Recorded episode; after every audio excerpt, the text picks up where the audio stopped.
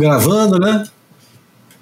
Bem-vindos ao Boia, número 183, uma ilha de informação cercada de água salgada ou filosofia de botequim sobre surf e seus afins, líquidos, sólidos e, por que não, gasosos. O Boia é gratuito e sai toda terça-feira. Nos avalie na sua plataforma de podcast predileta e se você gosta mesmo de nos ouvir, ou mesmo de nos ouvir, a melhor maneira de contribuir é compartilhando com seus amigos e, por que não, os inimigos.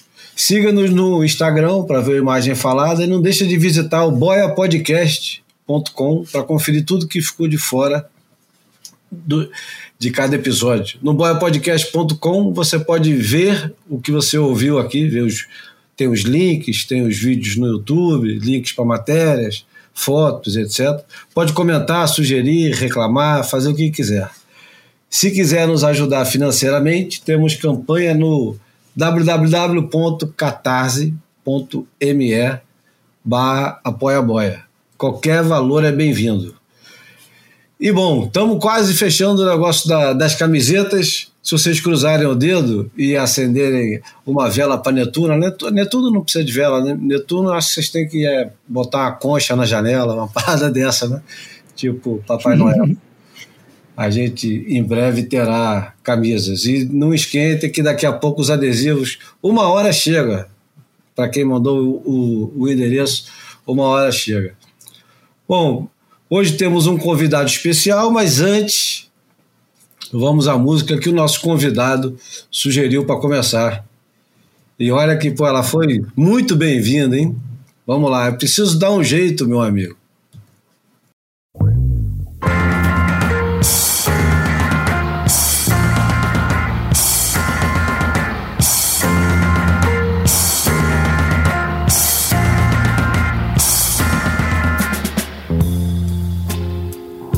Cheguei de muito longe e a viagem foi tão longa. E na minha caminhada, obstáculos na estrada, mas enfim aqui estou.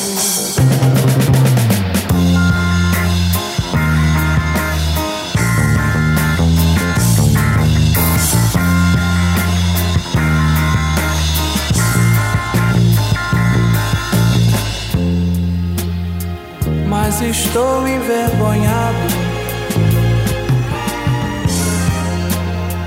com as coisas que eu vi.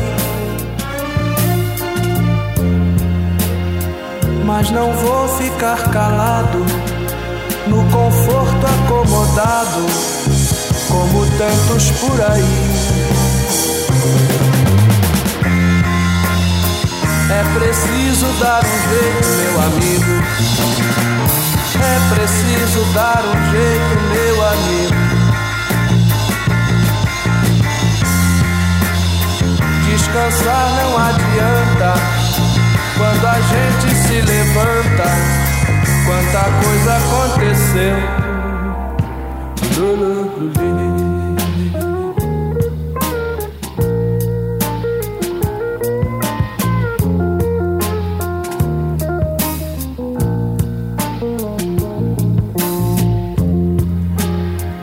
As crianças são levadas. Bom, começar dando boas-vindas aos meus companheiros de sempre. Viva Bruno, aí direto do Jardim Botânico, como é que estão as coisas? Salve Júlio, João e nosso convidado especial que já já revelaremos quem é. Tranquilidade, é manhã de sol e de repente pancada de chuva. Estava até preocupado aqui com a vira-lata latindo para raios e trovões aqui, mas deu uma acalmada e segue pacífico. Pegou surf? Peguei um marulescozinho. Ontem tinha, hein? Hoje De leve, na barra. Também. É. E o João Valente do outro lado do Atlântico, no frio de Portugal, que não é tão frio quanto. Uma caceta, cara. Porra, entrou o inverno com tudo. Esse final de semana, tá sol, parou de chover, tô desconfiado que a gente só vai ver chuva lá pro outono de novo. Tá daquele jeito, semana inteira de vento leste, terral em todas as praias, mar pequeno, mas pequeno quer dizer, nos beach breaks deve ter uns 3, 4 pés de onda, deve estar perfeito de norte a sul, mas um frio do caceta. Né? Hoje saí, da, hoje saí de manhã, no carro tava marcando 4 graus. Cacete. Tava frio mesmo, cara. Bom, e vou dar boas-vindas ao nosso convidado especial de hoje, um cara que possivelmente nunca escutou o Boia, porque é novo demais para se prestar esse tipo de, de situação constrangedora, apesar de que a gente tem gente de 21 anos, até menos de 20 anos que escuta. Mas boas-vindas ao Vitor Bernardo, surfista. E aí, galera? Surfista do Guarujá, Pô, eu... né? Sim, eu vou revelar que eu nunca escutei o boia mesmo, porque nunca ouvi falar. é, tava pesquisando aqui uh, no meu telefone agora há pouco e, pô, é, peço desculpas e. eu sou mesmo estúpido de não estar tá escutando, ouvindo tanta história e tanta, né, tanta sabedoria sobre o surf e várias outras coisas aí. É, obrigado por me ter aqui, tô amarradão e vamos que vamos. É isso, quem sabe a gente ganha um 20, né? Ganhou, ganhou, já, já, já, tá, já tô on aqui, já tô baixando todos em, no Spotify e tudo mais. Cuidado, aprecie com moderação. essa, essa música do Erasmo Carlos foi escolhida pelo próprio convidado e ele vai explicar por quê, mas antes eu vou dizer que ela foi lançada no álbum de 1971 quando ele foi contratado pelo André Midani, que foi um cara que mudou bastante a história da música popular brasileira nos anos 70 e 80, principalmente, e era o oitavo álbum já, sétimo, oitavo álbum do, do Erasmo, e o Erasmo tinha uma carreira é, com, com o Roberto e uma coisa meio de jovem guarda e depois o negócio foi mudando. E esse álbum inicia uma uma virada, uma guinada pesada na vida do, do na vida musical dele, na identidade musical e encontrou até alguma resistência quando ele lançou esse disco. O pessoal falou assim: pô, mas está muito diferente isso. Por que você não volta uhum. a fazer aquele tipo de som? Ele chamou o guitarrista Lane Gordon, que aliás toca nessa música, para produzir o disco, e o Rogério Duprá, o mesmo cara que produzia Os Mutantes. Enfim, é, é um timaço que toca com ele, gente pra cacete. É, tem é, Nelson Mota, Arthur Verocal, é, titulares do ritmo. Tem, tem muita gente que, que trabalhou nesse disco. E agora sim, Vitinho, por que que tu escolheu essa música? Explica qual foi a situação, aonde que a gente acha o vídeo que ela aparece. Cara, essa música eu tava ouvindo ela, é, tocou assim de repente no, numa viagem e tava uma playlist de, de algum de algum site assim de, de surf que tinha música popular brasileira e tal, e, pô, tocou, fiquei amarradão na música. Aí foi para pro álbum das preferidas no, no Spotify, eu fiquei escutando bastante. Aí é, quando entrei na álbum e comecei a surfar com as pranchas e tal, fizemos um vídeo. Daí o amigo o brother que tava fazendo edição, fez as imagens e tal. É...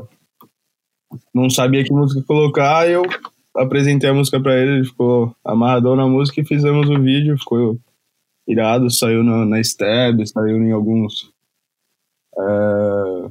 Botei no Instagram, acho, no YouTube e tal. É...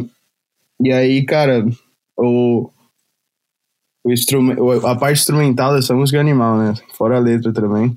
Mas é uma música assim que representa muito para mim é, aqui no, no mundo do surf aqui do, da Califórnia, a galera nada como lançar um vídeo com uma música 100% brasileira, né?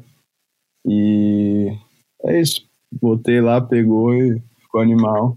Essa música vai ficar para sempre na minha memória e é, vai me então, trazer boas lembranças. É, aonde que você tá agora? Tô morando na Califórnia, tô aqui é, me aposentei como como surfista competidor e agora sou free surfer. É, surfando para álbum. Álbum é uma das pranchas mais desejadas hoje no mundo do surf, acredito eu. E, cara, surfar com várias pranchas diferentes é, é incrível. Tenho surfado bastante de prancha simétrica. Para mim, mudou minha vida, assim. Eu não sabia que era tão bom quanto. então, tá na Califórnia onde, Vitor? Tô aqui em Oceanside. Ok. Uhum. E a tua base aí, você tá morando aí em Oceanside? Tô, tô morando aqui em Oceanside com a minha esposa. Estamos aqui viajando é, pro, pro, bastante, graças a Deus. Pro México mesmo, ano passado eu fui umas quatro vezes.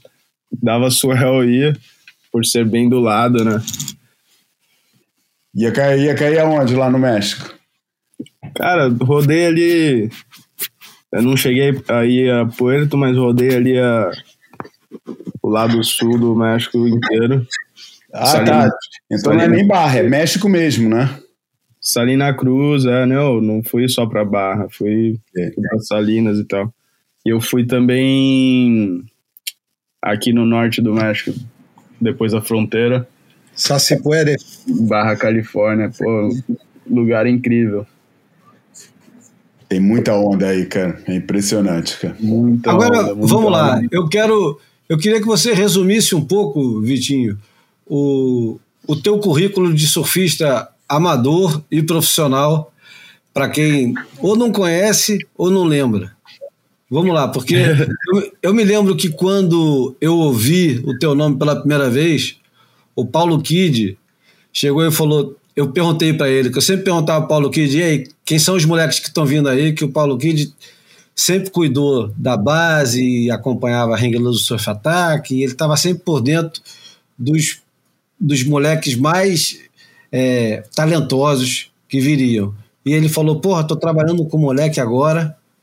Ele falou: Júlio, esse moleque, o moleque surfa. Ele usou o Tinguinha como referência porque o Tinguinha sempre foi referência de talento bruto, daquele cara que pega a onda bem para esquerda, para direita, onda buraco, onda cheia, pega onda maior, pega marola.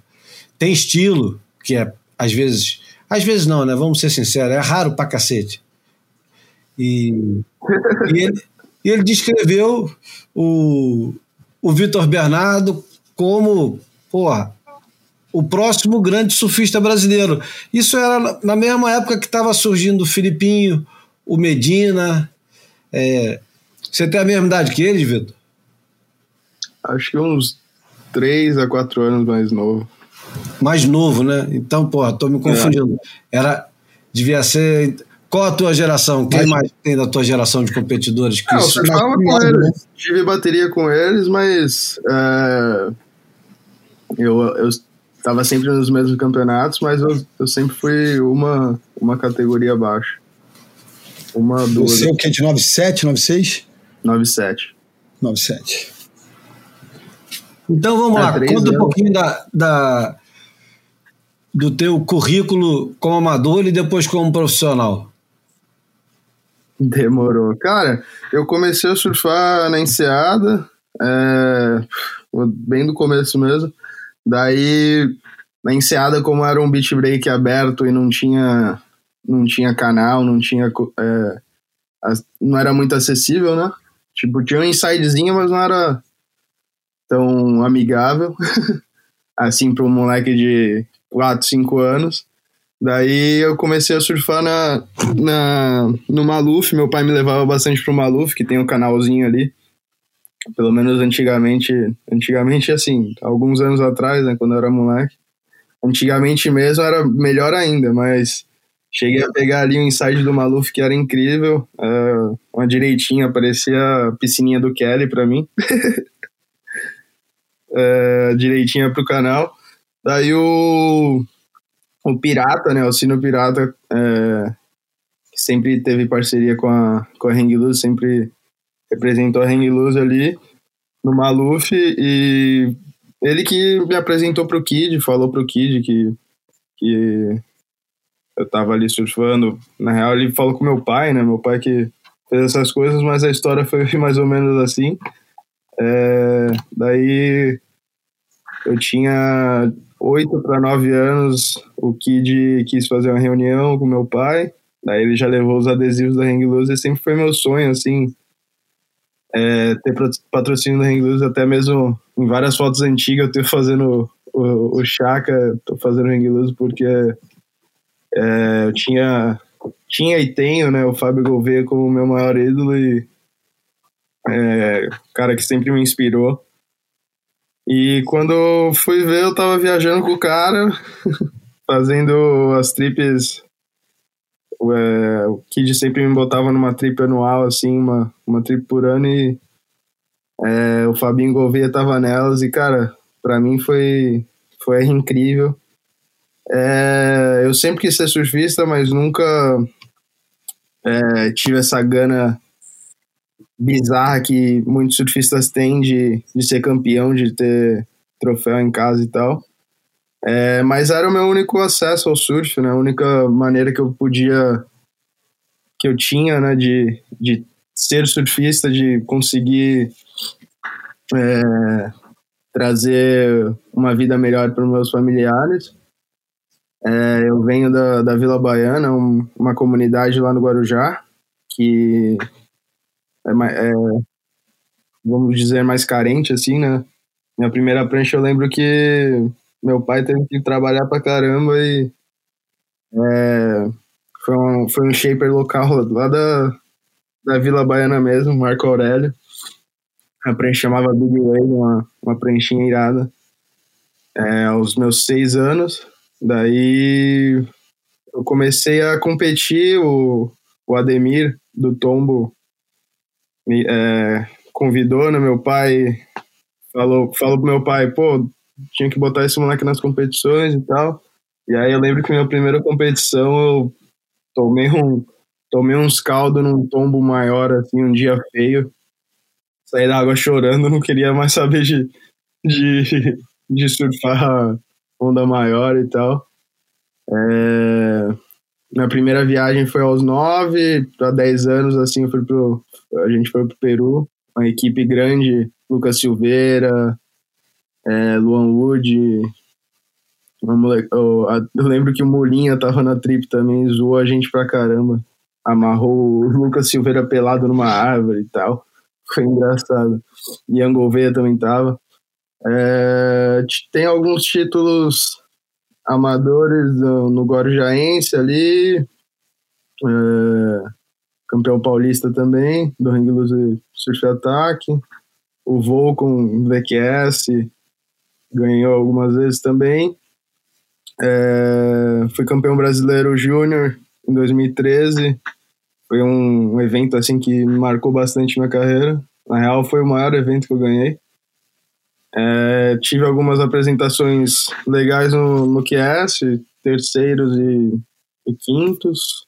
Assim foram os, mais onde cheguei mais longe, né? Foi em Portugal, Santa Cruz, Sri Lanka, é, no Japão e é, eu me encontrava até ano passado ainda querendo fazer o, o QS, né?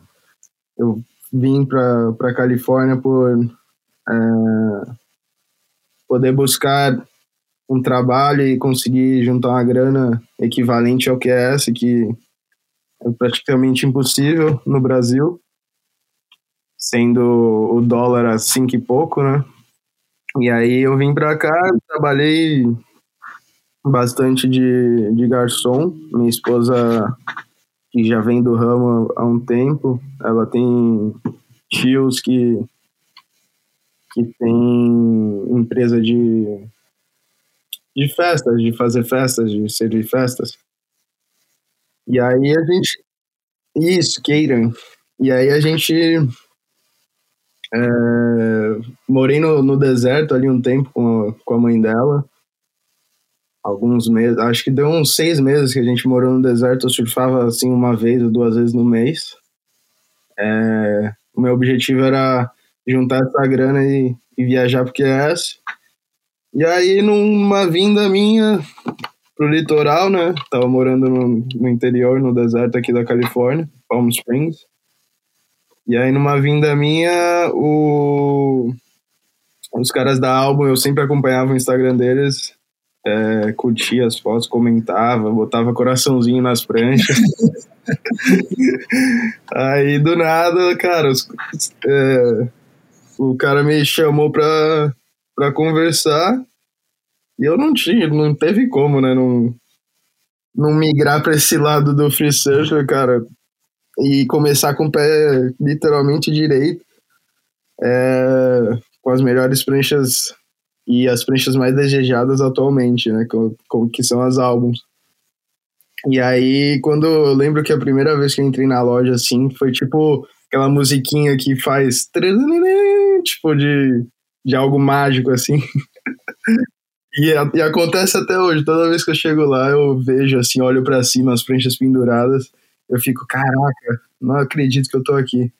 Sendo que quando eu saí do Brasil e falei com meu meu parceiro Dário Costa, eu até comentei para ele, cara, eu tô indo lá pra Califórnia, eu vou morar lá e tal, é, eu vou voltar certeza, pelo menos com uma prancha, pra gente compartilhar e surfar junto, né? Na, com uma álbum. E hoje eu tenho, sei lá, umas 20 pranchas aqui em casa. todas álbum, todas tortas e assimétricas e, e estranhas. e, tô, e, é isso, tô amarradão. Essa aí é a minha história. Sei que não é, é tão emocionante quanto vários outros surfistas, mas acho que cada um, cada surfista tem sua história, cada surfista tem o seu jeito de viver e, e de achar o seu, seu espaço no mundo do surf. E é isso, tô amarradão aqui na Califórnia e viajando o mundo. Mês que vem tô indo para Marrocos.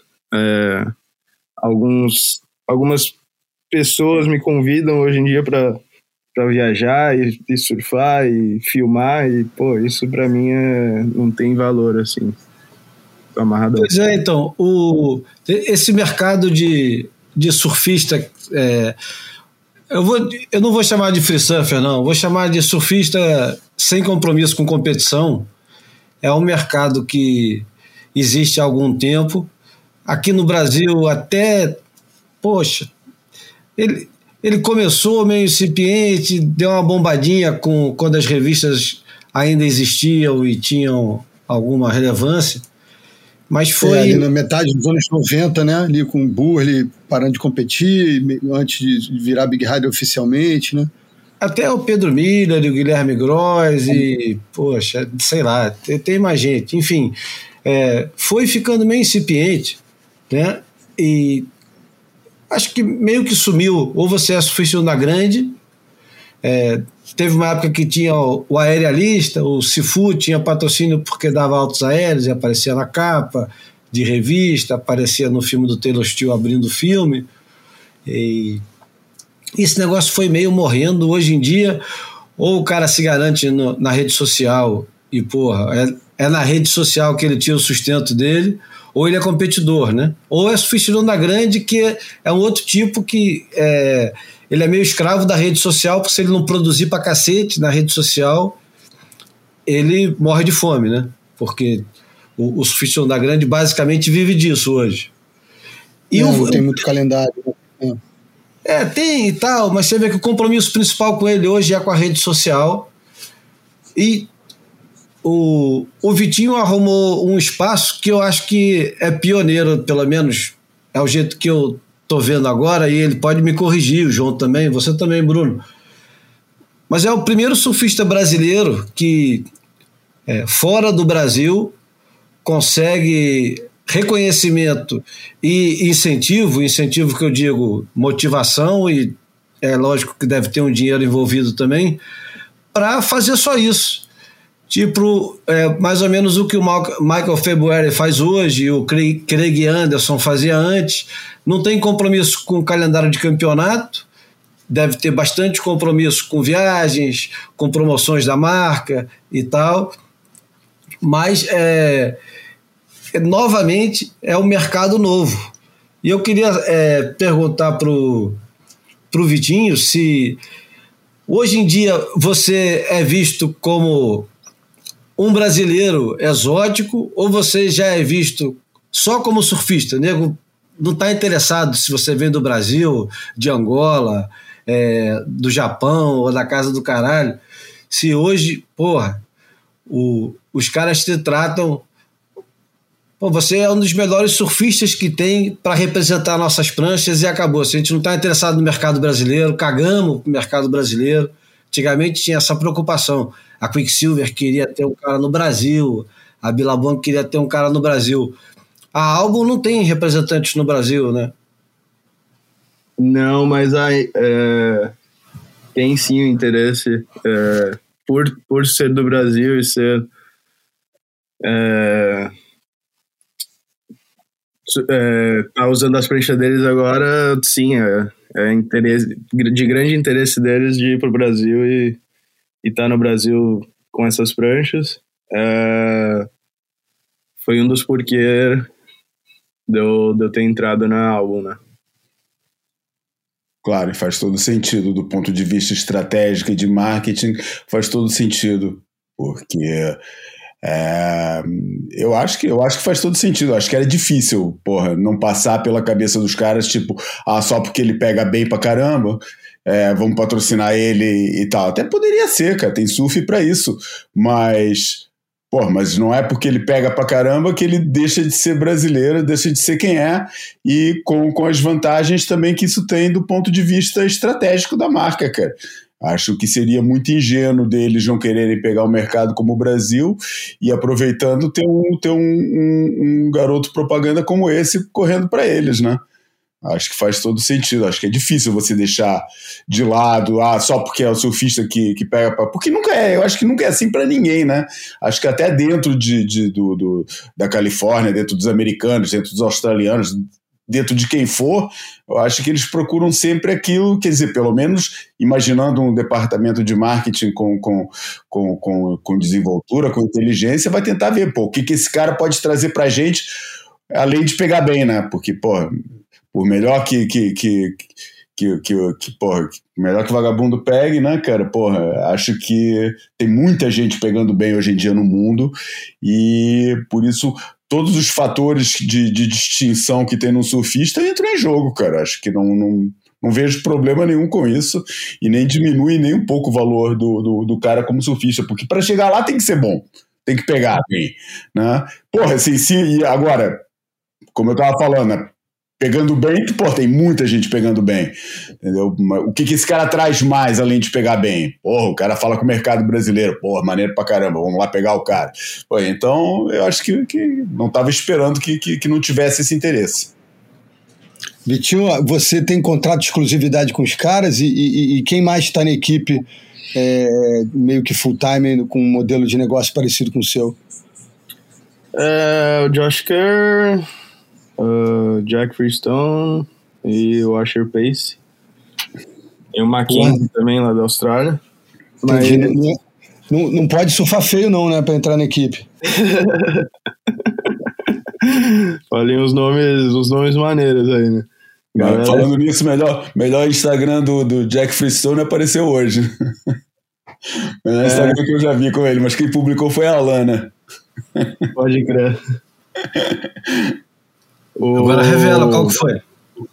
Pô, vê lá, cara. Vai no, vai no Instagram da Lana Blancha e vai ver o, o, vídeo que ele tem lá. Ela pulando no colo dele. Tá maneiro pra caramba. o Júlio tinha comentado que eu sou um dos, dos primeiros e tal a ganhar um espaço aqui no na, na Califórnia, no, no, mundo, no surf aqui do, no interior. Mas eu acho que o Thomas Hermes conseguiu isso uh, antes de mim. Também tem o, Matheus Erdi, que, pô, a galera ama ele aqui. O Thomas... Ah, mas o Matheus tá. tá é, ah, como free surfer, né? O Júlio tava falando, né? Com, com esse é, negócio. mas o Matheus, o Matheus meio que faz os dois, né? Ele fez o, a trip do. A trip da Stab com a, com a galera, daquela Uhum. trip zoeira lá. Ele tá, também tá sempre lançando uns filmes é, incríveis, né? De como free surfer. E ele sempre fala nas entrevistas dele que, que ele é, quer fazer os dois, ele não é só um cara que só quer competir e tal. E, Aliás, tem, tem, tem um double, tem, tem uma, vocês fazendo uma dupla no, no teu Instagram, né? No, não sei se é Trestles, vocês dois treinando e dividindo uma mesma onda, que, pô, tem, tem uns visuais e uma dinâmica muito maneira. Sim, foi irado. Essa onda foi muito marcante, assim, pra gente. É, E como eu falei, o Thomas Hermes, cara, ele pra mim foi um dos caras que mais me incentivou, assim. Não falando comigo diretamente, mas tipo, eu assistindo ele, vendo a pegada que ele, que ele tem, que ele, que ele faz, né, com a, com a esposa, filmando ele, e essa conexão que ele tem com a, com a Vans. Achei incrível e comecei a visar esse lado aí. Na real, tenho, sempre vi esse lado desde pequeno, é, mas nunca é, botei assim pra fora, né? O, o careca como meu shaper é, sempre me, me incentivou a surfar com pranchas diferentes, assim como o Kid. E eu sempre quis, assim, é, viajar e, e produzir. O Kid sempre me botou em viagens assim, juntamente com a Hang Loose e o Alf. Pô, sou muito grato a, a eles por tudo o que fizeram por mim. Acho que se não fosse essa marca incrível que, que eles são, eu não estaria aqui. É... E é isso, tô amarradão aqui na Califórnia, pô, viajando e produzindo. É... Recentemente algumas marcas vieram entrar em contato e estarei fechando um patrocínio novo em breve. Ainda não podemos, Opa. não podemos divulgar, mas é uma marca bem, bem legal. E é isso, tô amarradão. Bom, conta um pouquinho aí desse último swell da Califórnia, que foi o melhor swell maior, pelo menos. Não sei se foi o melhor, mas foi o maior dos últimos 30, 40 anos. Aonde que você foi? Filmou, fotografou? Tem uma foto tua em Salt Creek, dentro do tubo. Pra onde que tu foi? Explica aí, que prancha que você levou? Eu, no, bem quando deu assim o sol, eu fui pra Santa Bárbara, fiquei lá na casa de um amigo filmmaker que tem produzido meus vídeos. É, surfei Rincon, surfei Sandspit, mas não tava tão bom quanto saiu nas, nas fotos. Eu acho que qualquer ondinha aqui, os, os californianos, a galera daqui sempre estão, tipo, over overhyping, sabe? Aham. E Mas deve ser divertido se eu falar o Sand Speech, né, cara? é uma onda divertida, mas não, não peguei daquele jeito que ela fica entubando a onda inteira. Acho que o swell foi tão grande que estragou a bancada e não ficou tão bom. Ah. Até a minha direção, não sei. Mas surfei lá, surfei aqui em casa, na, em Oceanside. Pega, peguei um Blacks grande, assim, de respeito. Acho que o maior mar que eu já peguei na, na Califórnia. Pô, falando em Blacks, cara, eu É, vi um negócio hoje, caiu um pedaço do, do cliff lá em, Bla em Blacks, cara. Caiu, cara, caiu. Bizarra a cena. Ah, cara, eu sempre olhei para aquela, eu sempre olhava para aquela trilha e falava, porra, é aqui que vocês vão descer, cara? Porra, eu não, eu olhava aquela trilha e falava, cara, não me sinto nem um pouco seguro descendo aqui, mas Não, absurdo. Eu mandei pro, pro um amigo meu que tava me filmando esse último sol. Ele falou: tá maluco? Eu tava ali embaixo. eu não tinha morrido ninguém nessa, foi um milagre, cara. Porra. Caiu mesmo a parada. Por, teve muita chuva aqui, né? Nada comparado à chuva no Brasil, mas aqui não aguenta, né? E É, aí. habituado, né? Nunca tem, né?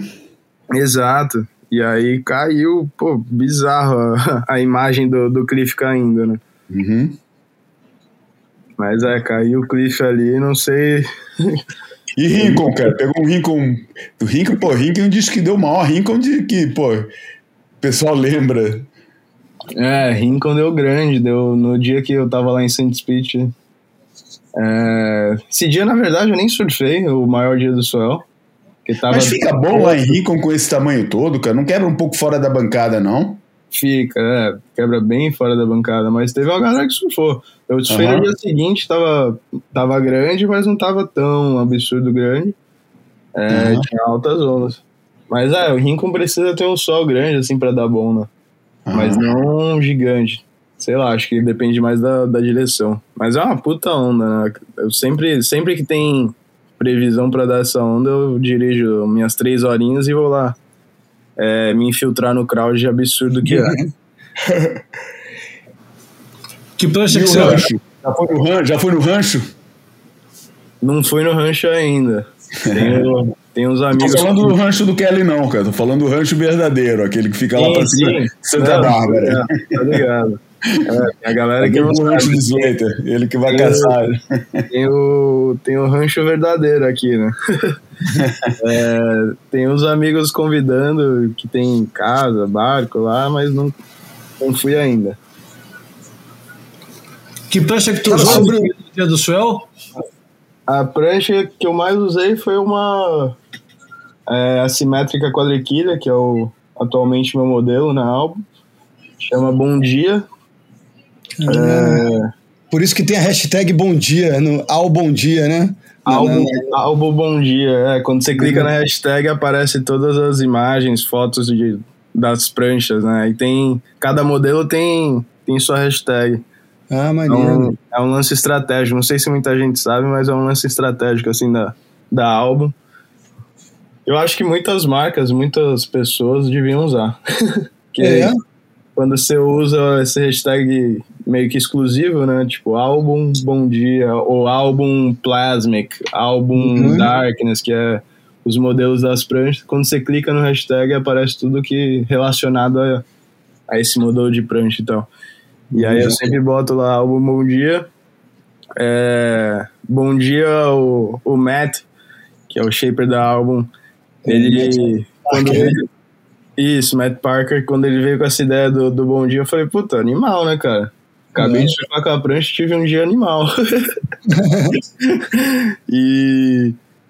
é, ele quis botar esse nome em português, eu falei, pô, animal, irado.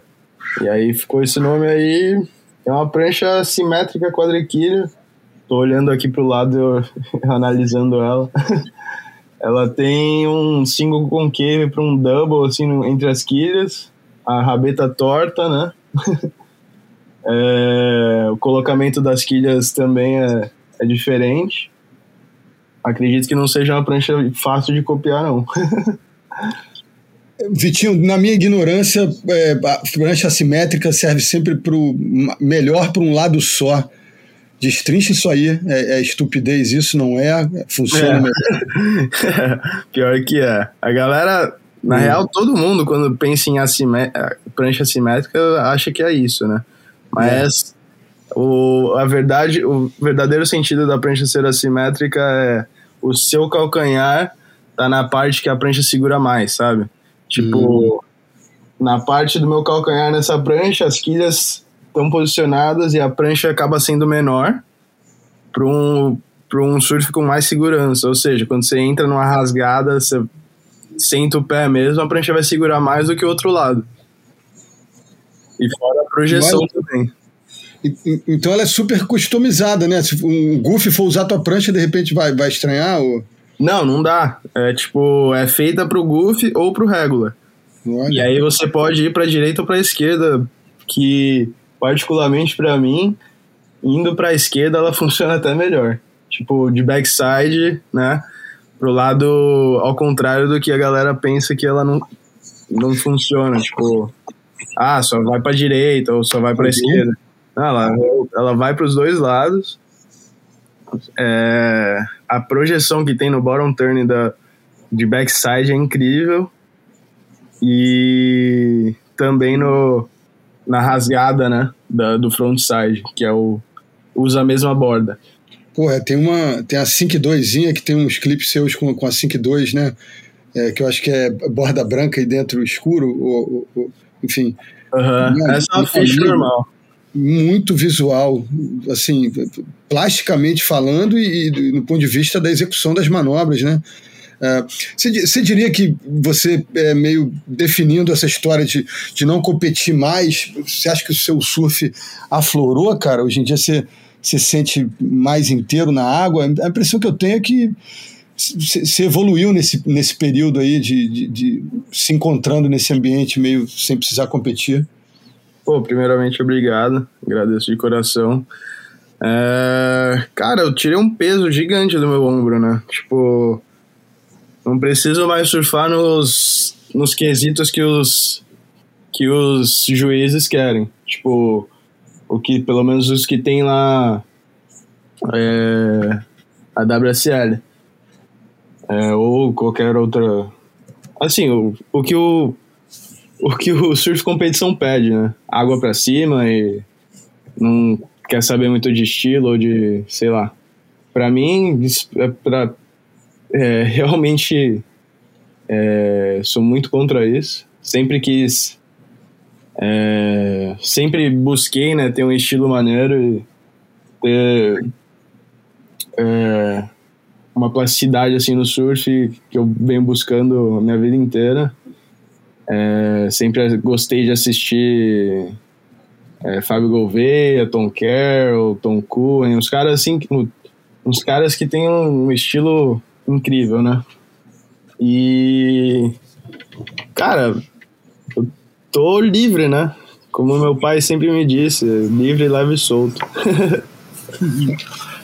Não foi o Tom Carroll que uma vez chegou e falou que era. É, você era um dos surfistas prediletos dele? Ou foi o contrário? foi eu pra ele, né, cara? não lembro dessa história aí, não.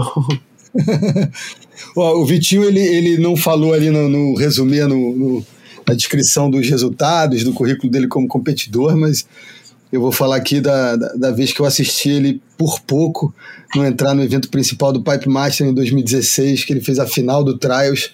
E, enfim, a galera que, que ouve o Boia, eu acho que tem a consciência de que um Trials de Pipeline é né, não só dominado numericamente por havaianos, mas que, que existe uma pressão na, nessa, nessa competição anterior ao evento principal, muito especial. E, enfim, você lembra com, com, com, um certo carinho de, dessa passagem? O que, que você tem de, de memória desse, desse lembro, momento? Lembro e esqueci de comentar. ah, viu? Mas tô aqui para ajudar. Valeu por, lembra, por lembrar. Foi, foi um evento bem especial quando eu fazia parte da Vila Bong. É, consegui essa vaga aí, né? É, quase entrei no Pipe Master, seria um, um sonho incrível. Até mesmo porque depois que deu no evento, assim, deu, deu um marzinho muito, muito, Nossa. Pô, irado, né? Feitio, né? Assim, muito backdoor e, e, enfim, as ondas meio que hot dog também, muita manobra também, né? É, não, não que eu não que eu não queria surfar o, o, pipeline real, mas deu um, deu um marzinho muito irado. É... Pô, foi bem especial esse evento, sim. Eu realmente esqueci de falar dessa passagem, assim como competi o Trials do Tahiti também, lá de Tiopo, num um mar horrível, mas competi. Uhum. É, pô, esse evento foi irado, que eu fui passando as baterias, quando eu fui ver eu tava na final, um mar subindo o dia inteiro, meio torto, meio, meio estranho, um backdoorzinho, algumas pipeline, né, Bruno? Isso. E eu lembro que, eu, que, a, que o Ru tava lá, você tava acompanhando tudo.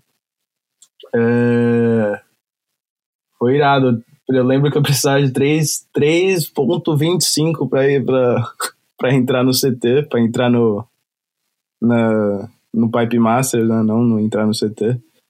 E essa onda não veio. não consegui, acabei com a quarta colocação, mas foi um evento bem marcante para mim. E vem cá, vamos falar um pouquinho da época que você correu o WQS. Quantos anos você ficou correndo o WQS? Cara, eu inicio, dei o um início assim meio que 2013, com algumas etapas, 2014. É, acho que acredito que foram uns oito anos, sete anos por aí. E o mais é, próximo que você chegou? Mais próximo foi 39. Terminei Raleiva nas quartas ou oitavas. Se eu tivesse feito a final, acho que eu teria entrado. Tinham alguns resultados bons, mas bem distante, né? Mas foi 39 em 2016, acredito. Foi um ano de lesão que eu tava treinando que nem louco. É, sim, o treino para o surfista competidor traz resultado. É, temos muitos exemplos, né? É, o último aí que teve foi o, Michael Rodrigues, treinou que nem louco o ano inteiro e conseguiu a, a sonhada vaga. Não só treino físico, né? Mas como treinar na água também. Mas eu acho que hoje o cara tem, estando preparado, ele consegue ir mais, ir mais longe. É, como eu tinha essa lesão no, no joelho, tinha que estar tá na academia todo dia, duas vezes por dia. E acabou sendo o meu melhor ano no QS. E. Ah, mas isso não, isso não importa mais. hoje, eu, hoje eu tô aqui é, com umas pranchas diferentes, só curtindo esse momento. Então fala aí, o, o que, que você está aprendendo sobre pranchas agora usando as pranchas da Albo? Cara, tô aprendendo que não existe mar ruim. Essa é boa. Existe prancha errada, né? Existe prancha errada. É, eu já sabia disso, né? Claro. Sempre, sempre optei por surfar em pranchas diferentes. Acho que o Careca me ajudou muito com isso. Ele sempre botava uma prancha diferente no meu pé. Surfei bastante de longboard, surfo bastante de longboard, alaia, biquília, tudo que aparece na frente eu sempre tive curiosidade. Eu até mesmo quando era molequinho, molequinho, eu, eu pedia pro meu pai para surfar com a prancha dele, surfava com a prancha de amigo, que era diferente, tava sempre em prancha, prancha diferente. E hoje é, ter o quiver completo, né? Só de prancha diferente. Não tem uma prancha triquilha high performance aqui, a não ser a, uma prancha do Julian Wilson que a minha esposa ganhou no sorteio. mas, mas o resto aqui, o resto, cara, triquilha só se for duas quilhas de um lado e uma quilha do outro. Simon Anderson, se passa aí, ele fica triste. Pô, acha que o invento dele nem foi assim tão importante. Né? Ah, tem triquilha aqui, pô, só, só é torta. é.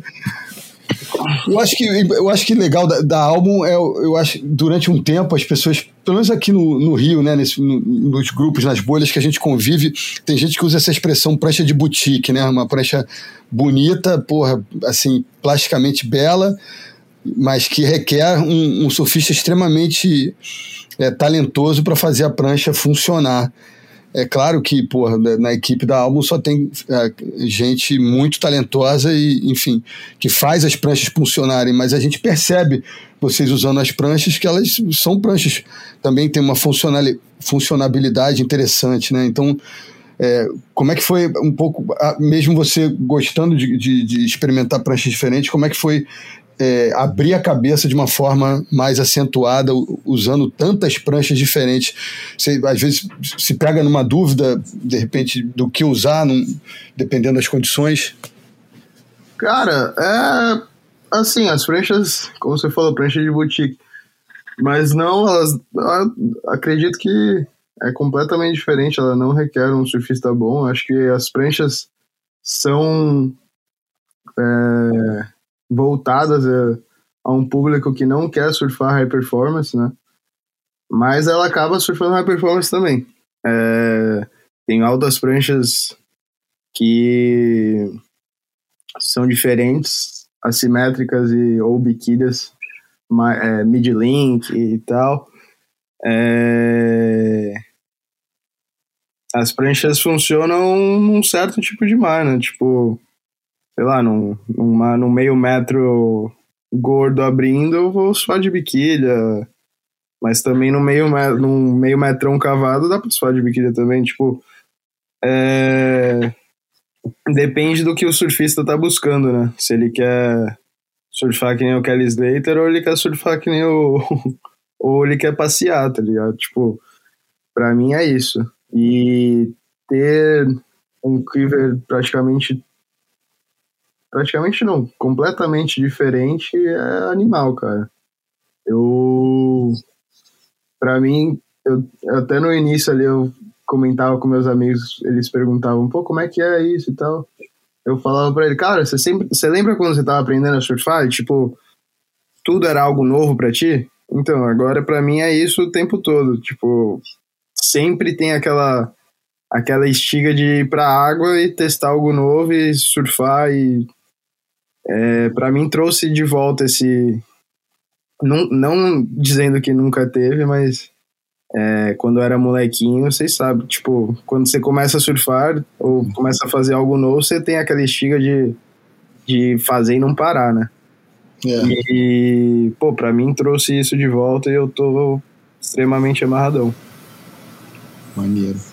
Agora, é, Califórnia tem muitas ondas ajeitadinhas, né? Compridas, com tempo para você ajeitar e passear. Pouco vento. Né? Aqui no Rio, cara, as ondas são rápidas, fechadas. No Guarujá as ondas são um pouco mais gentis e esperam um pouco mais de tempo, não são tão fortes. Que prancha que você usa quando precisa surfar onda merda? Você falou que não tem onda merda, tem é, prancha errada. E quando você vai surfar nesse tipo de onda, que tipo de prancha que você escolhe hoje?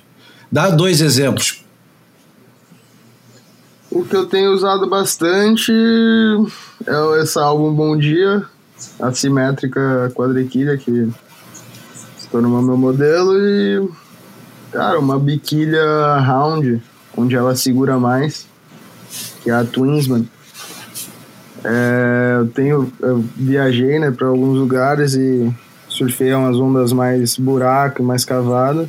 Fui para Porto Rico. É... Assim, não, não, não surfei é, no Brasil ainda, mas, cara, as pranchas, a, essa álbum Bom Dia tem me surpreendido toda, toda queda que eu faço.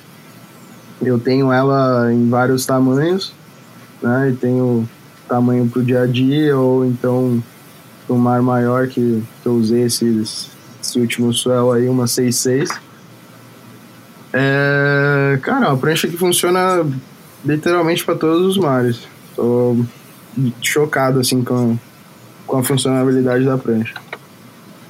Maneiro. A, a, a 5.2 álbum Sunstone, porra, também no teu pé fica muito maneiro. Essa é irada também num, num mar mais aberto, assim, né? Um mar é, mais, é mais amigável. Aí vem cá, porra. Hum. Fala, Júlio. Não, eu vejo, por exemplo, eu vejo, adoro ver os vídeos do Ryan Burt surfando. O cara surfa pra cacete, mas sempre surfando esquerdas muito compridas. É parecido até com o Neil Purchase Jr., que a gente sempre via altas ondas dos caras, com as pranchas alternativas. Mas é, é sempre é, Gold Coast, aquelas ondas super alinhadas. Isso não é a nossa realidade. A nossa realidade é a onda que vai durar, quando durar muito, vai durar 15 segundos, 10 segundos. É, e eu, eu tenho curiosidade pra cacete de surfar com, com as pranchas diferentes, mas de repente a gente não tem tempo, né? Eu, eu queria mesmo, estou perguntando de curiosidade genuína, que, que tipo de prancha que você já falou que o modelo Bom Dia funciona. Eu queria entender melhor um pouquinho. Que quilha que você usa? Você falou que são as quatro quilhas, né? E a prancha assimétrica, Sim, é. ela vai ter uma. É tipo uma meia-lua, rabeta? É. É. Tipo uma meia-lua. Mas não. Não muito assim. É, o lado. É tipo Cara. É tipo você ter uma, uma round pin de um lado e uma swallow do outro. Explica aí.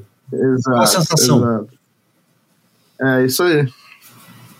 Uma round pin para uma square ou ou algo do tipo. Tipo, é, quando você tá no calcanhar ela funciona de um jeito e quando você tá no, na ponta do pé, no bottom turn, ela funciona de outro. É, tem um outro modelo também que chama Disaster, que é incrível também. É, esse modelo é parecido com o meu, só que biquília, que funciona muito bem também. E, cara, eu acho que as pranchas, ao meu ver, assim, o que eu tenho surfado com as pranchas, elas não. Claro que. Falando assim das pranchas menores, né? Mas, tipo, é, elas não precisam de um mar perfeito e longo, não, para ser surfado. E vem cá, teus amigos competidores já têm pedido emprestado e aproveito a fazer essa pergunta casada com uma que tem a ver com o teu papo lá do começo. Porra, quando você sonhava em ter uma álbum para dividir com o Dário, uma dessas 20 aí você vai trazer pro Brasil, o cara vai ganhar uma prancha de presente ou pelo menos vai emprestar para ele, pô. É, vamos, vamos fazer um trabalho. Os caras é, gostam de surfistas e é um trabalho de surfista para surfista, né, cara? Tipo, é, sendo que ele não ponha na parede não e, e deixa a prancha de de como é que fala? Como um quadro, ele pode ter uma prancha. Ou então você dá uma para ele e come de graça no Madeira durante alguns anos. O Dário é meu parceiro, ele vai ter acesso ao meu quiver inteiro. Beleza. É, assim como meu pai, eu tô doido pra botar meu pai pra suar numa prancha diferente, assimétrica, pra ver o que ele vai falar. É, né? Teu pai surfa bem, né? Pô, meu pai pega, cara. meu pai, ele não, nunca foi surfista competidor, mas ele é surfista de estar na praia todo final de semana. Ou quando não dá pra trabalhar, ele tá na água. Que maneiro. Bom, você deve estar pra- sabendo que. Uma capa de prancha e, fazer uma viagem com meu pai. Boa. Desculpa Vou mudar de assunto. Vou mudar de assunto aqui rapidamente.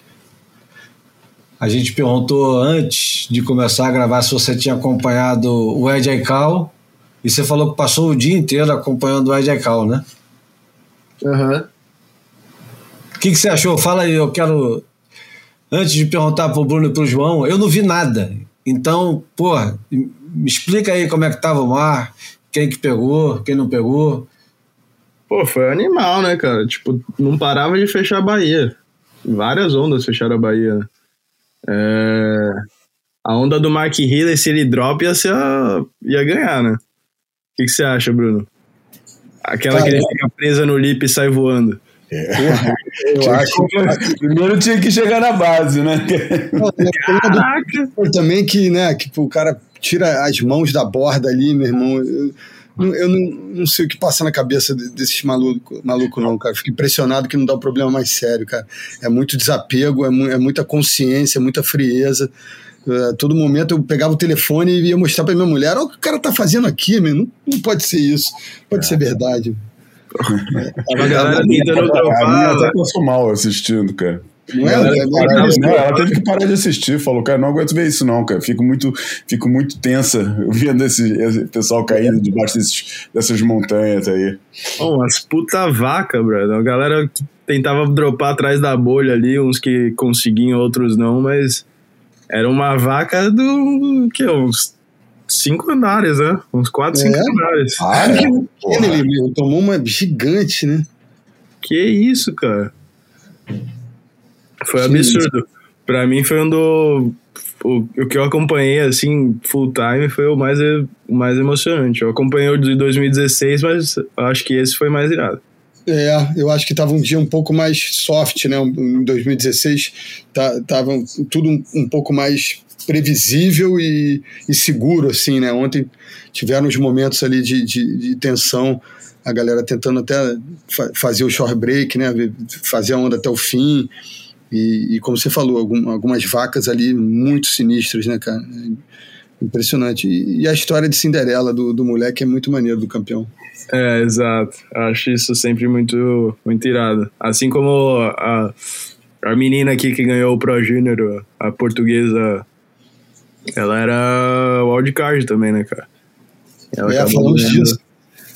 Celebramos muito semana passada no episódio do, do Boia. Uh, Kika, né? Vezelco. Isso. Aham. Verdade. Você conhece o pai dela, cara? Eu conheço o irmão dela, acho que eu conheci o pai dela assim, mas ah. foi coisa rápida, assim, só dei é, um. Ele mora em Huntington, é, mais, é. Lá pra, mais lá pra baixo um pouco. É. é. eu conheci o irmão dela há pouco tempo atrás, surfando Lowers. O Jamie? Ou o é. mais velho, o Joey, né? O Joey, Joey. É, é. Uhum. É o menos talentoso é, do, do, dos, dos três irmãos, porque o molequinho o Jamie também é bem talentoso. O Joey é mais. É, ele também nunca, nunca. Ele tinha talento suficiente, né? Mas nunca quis também, nunca teve aquela, aquele, aquele drive né, para desenvolver, para ficar treinando e tal. Era mais relaxado nessas coisas e acabou passando. Ele se meteu Mas... nos estudos, né? Ele estuda. Eu é, que... ele resolveu seguir outro caminho. Pô, moleque esperto, né? Não é que nem a gente que fica aqui assistindo essa. surfista. furada do surf. Mas. Blessing and curse, né, brothers? Blessing and curse, né? Mas. Mas. Não, é verdade, sim. E aí, Bruno, você assistiu também? Ficou colado ontem, que nem eu? Fiquei, não fiquei assim quanto tempo, quanto eu gostaria durante todas as baterias, mas sempre que eu podia eu pegava e ficava ali meia hora e era difícil desgrudar, né? Cara, é. eu nunca pensei, achei que eu, eu fui vendo e falei, ah, cara, esses campeonatos os campeonatos normalmente são chatos porque, porque demora muito para ver a série, entendeu? Porra, cara, nunca vi nada como ontem, cara. Não parava de bombar. Cara, não parava, mas é que não parava, não é que não parava de dar onda, é que não parava de dar monstro, cara. É. Era uma morra, toda a série que entrava era de morra, cara. Porra, eu nunca vi tanta onda de 25 pés quebrando o tempo inteiro e os caras dropando. Cara, foi um negócio absurdo. E eu achei que o, eu achei que o Willian ia ganhar, cara. Eu achei que o. Pô, o cara tava muito. Eu acho que ele não precisava nem ter dropado aquela, viu, Vitor? Acho que se ele tivesse completado uma que ele não conseguiu fugir da espuma lá embaixo, já ia dar para ele, cara. Uhum. Que ele tava se jogando em qualquer coisa que viesse. Aquela, aquela série foi a maior série do dia. Eu acho que uhum. foi a série que eu, eu tava esperando que todo mundo é, deixasse passar. Daí, quando vi que tinha alguém remando, falei, cara, só pode ser o Healy. O Lucas se machucou, né? O é. Lucas se machucou, foi, foi, foi, foi inventar ali no, no, no short break, né? Tava todo mundo. Se alguém ia fazer aquela brincadeira no short break, só podia ser ele, né? Não, não, não, é. imagino mais ninguém naquele, naquela, naquela, naquela lista de, de participantes que pudesse inventar de dar um, de dar, dar um reentrezinho no, no inside, né? De, de um é, Parece que a prancha botou na perna dele, né? Tomou seis pontos. Ah, foi isso, né? Foi, foi. Não sabia. É. é. Mas, pô, foi absurda a quantidade de, de onda que, que, que deu. E, pô, muitas histórias, muitas histórias é, é, que chama né, subplot, né, subenredos é, legais, né? Tipo, até o Kelly Slater que a gente já brincou aqui, né? Que, que, que deu um monte de justificação pra, pra velha e boa amarelada, né? Pô, também falar que o Kelly Slater amarelo é brincadeira. Não, o Kelly Cara, eu acho normal, cara. O cara tá com 51 anos quase, cara, e, porra, e tem aqueles dias, cara, que você não tá naquela vibe, cara. Vai entrar por quê? O cara não tem nada para provar, cara. Pô, já ganhou a porra do campeonato e tudo, né, cara? Pô, não tava sentindo a vibe e resolveu oferecer a vaga dele pro Chris, pro Chris é, é, Owens, cara. Porra, irmão do Bob Owens, cara. Caramba. Falou que o Bob era um dos ídolos dele quando era, quando era moleque e que, pô, resolveu dar o, dar o. Eu nem sabia que o Bob Owens tinha um irmão. E resolveu oferecer a vaga para ele. Porra, tem o lance, né, da, de, de, porra, da participação do Michael que em si é uma história, né, cara? Que é um é. Porra, 65 anos de idade ali ainda, porra, na vibe, cara. É, e, e, que também é uma história bem legal de, de, de, de seguir com, com isso. É, porra, a história pô, do próprio vencedor, né, cara? Porra, que, que, que era salva-vidas, que nem o. Que nem o. O, o, o Ed é, mesmo. Que nem o próprio Ed. Né, que é um negócio porra, bem emocionante. Né, o cara no, na entrega de prêmios com uniforme ali, on duty, hein? Verdade, cara, verdade. E enfim, porra, e, cara, e eu não tenho certeza, eu tentei ficar vendo, mas, cara, aquilo, o, o o campeonato foi, foi, foi interessante, né? Tem vários, também tem o, o subplot, né? o, o subenredo da própria WSL. Para começar, porque não me surpreendendo, é como se o campeonato não tivesse existido no site da WSL, né? Não, é. O negócio não é mencionado, né? O do e, é, não, pô, não, não, não se fala. Eu, pelo menos durante o dia, não vi. Deixa eu ver se eles, entretanto, botaram alguma coisa. Tô aqui ainda agora, mas não tinha nada, zero. Não é cancelado, não tem ali, não, não teve relação nenhuma com eles, é. Não teve relação nenhuma, apesar de estar vários surfistas da WSL competindo é. com isso. Eles tiveram que dar, no mínimo, o acordo, autorização para os surfistas que estão contratualizados, né? Que não podem correr fora da WSL, todas as participações deles fora da WSL têm que ser autorizadas pela WSL. É, e, e, e, pô, e com esses caras todos, cara, sabe? Eu fico pensando se, se, se se tivesse ganho um John John, um Zeke Lau, um, porra, um dos caras da WSL que estava lá, se, se eles iam ignorar do mesmo jeito. Eu acho, cara, muito muita pobreza de espírito, entendeu? Porra, é, até se ficar puxando aqui argumentos de, de mercado, cara, mas não tem como defender, cara. Eu acho muita pobreza de espírito. É, esse campeonato, não tô falando, porra, de campeonato na Nazaré, se a Nazaré não fosse da WSL. Não, o Ed Aikau, cara, não estamos falando de um campeonato qualquer, cara, é o Ed entendeu? E, e não falar disso, cara, é, é, é, é é um negócio, acho que é muita, muita, muita pobreza do espírito. Por outro lado, quem está habituado às transmissões da WSL sentiu a diferença de, de porra, sentiu a diferença de que, que é um produto de qualidade, né, que é o da WSL, e um produto mais ou menos, apesar da transmissão ao vivo e de tudo mais, cara. Pô, você não sabia nem que, nunca que bateria que tava, nunca teve uma nota de onda para você ver, não, não, não, tinha nada disso. Até o próprio Caipo, é, Jaques e o, e o Rock Cannon que estavam fazendo a transmissão, os caras não sabiam de nada do que estava acontecendo, né? É, você ia pro fórum, é, de cada 10 comentários, oito eram cadê as notas? Exatamente, que o pessoal tá mal habituado, e aí é mérito e culpa da WSL nessa história, pô, que habituou mal a galera com, com a qualidade do, da, das transmissões. É, mas, por outro lado, acabou sendo um negócio meio engraçado, né? Meio ficou, porra, acabou dando aquele sentido de, de, porra, isso é um negócio nosso. Apesar de nunca ter sido tão pouco nosso como esse, né? Porque, porra, um, um amigo meu que está lá me descreveu que ele não conseguiu nem chegar na casa dele, porque fecharam a estrada lá perto de Sunset para um lado e já quase em Raleiva do outro lado, ali perto de Puena Point, já estavam fechando a estrada, ninguém passava, quem quisesse, ele teve que caminhar de Sunset até Waimea para poder chegar lá, que a casa dele ainda por cima ele estava naqueles backpackers de Waimea, ele nem em casa queria conseguia chegar, né? Daí teve que andar lá de Sunset até, até Waimea para poder ver tudo fechado, gente pra caramba, cara. Pô, eu lembro, o Ed Acal sempre, sempre atraiu um pouco mais de gente, Pô, mas nunca vi como tava desse, de, dessa vez, cara. Um negócio, porra, absurdo. E ele falando que pô, tem muita gente que, que ia para lá, ia para as traseiras do, do, do, do, palanque, montavam uma mesa, ficava comendo e bebendo o dia inteiro, nem foram no campeonato, entendeu? Virou aqueles programas de. De, de sei lá, de domingão, ainda por cima era domingão mesmo, né? De é. domingão americano.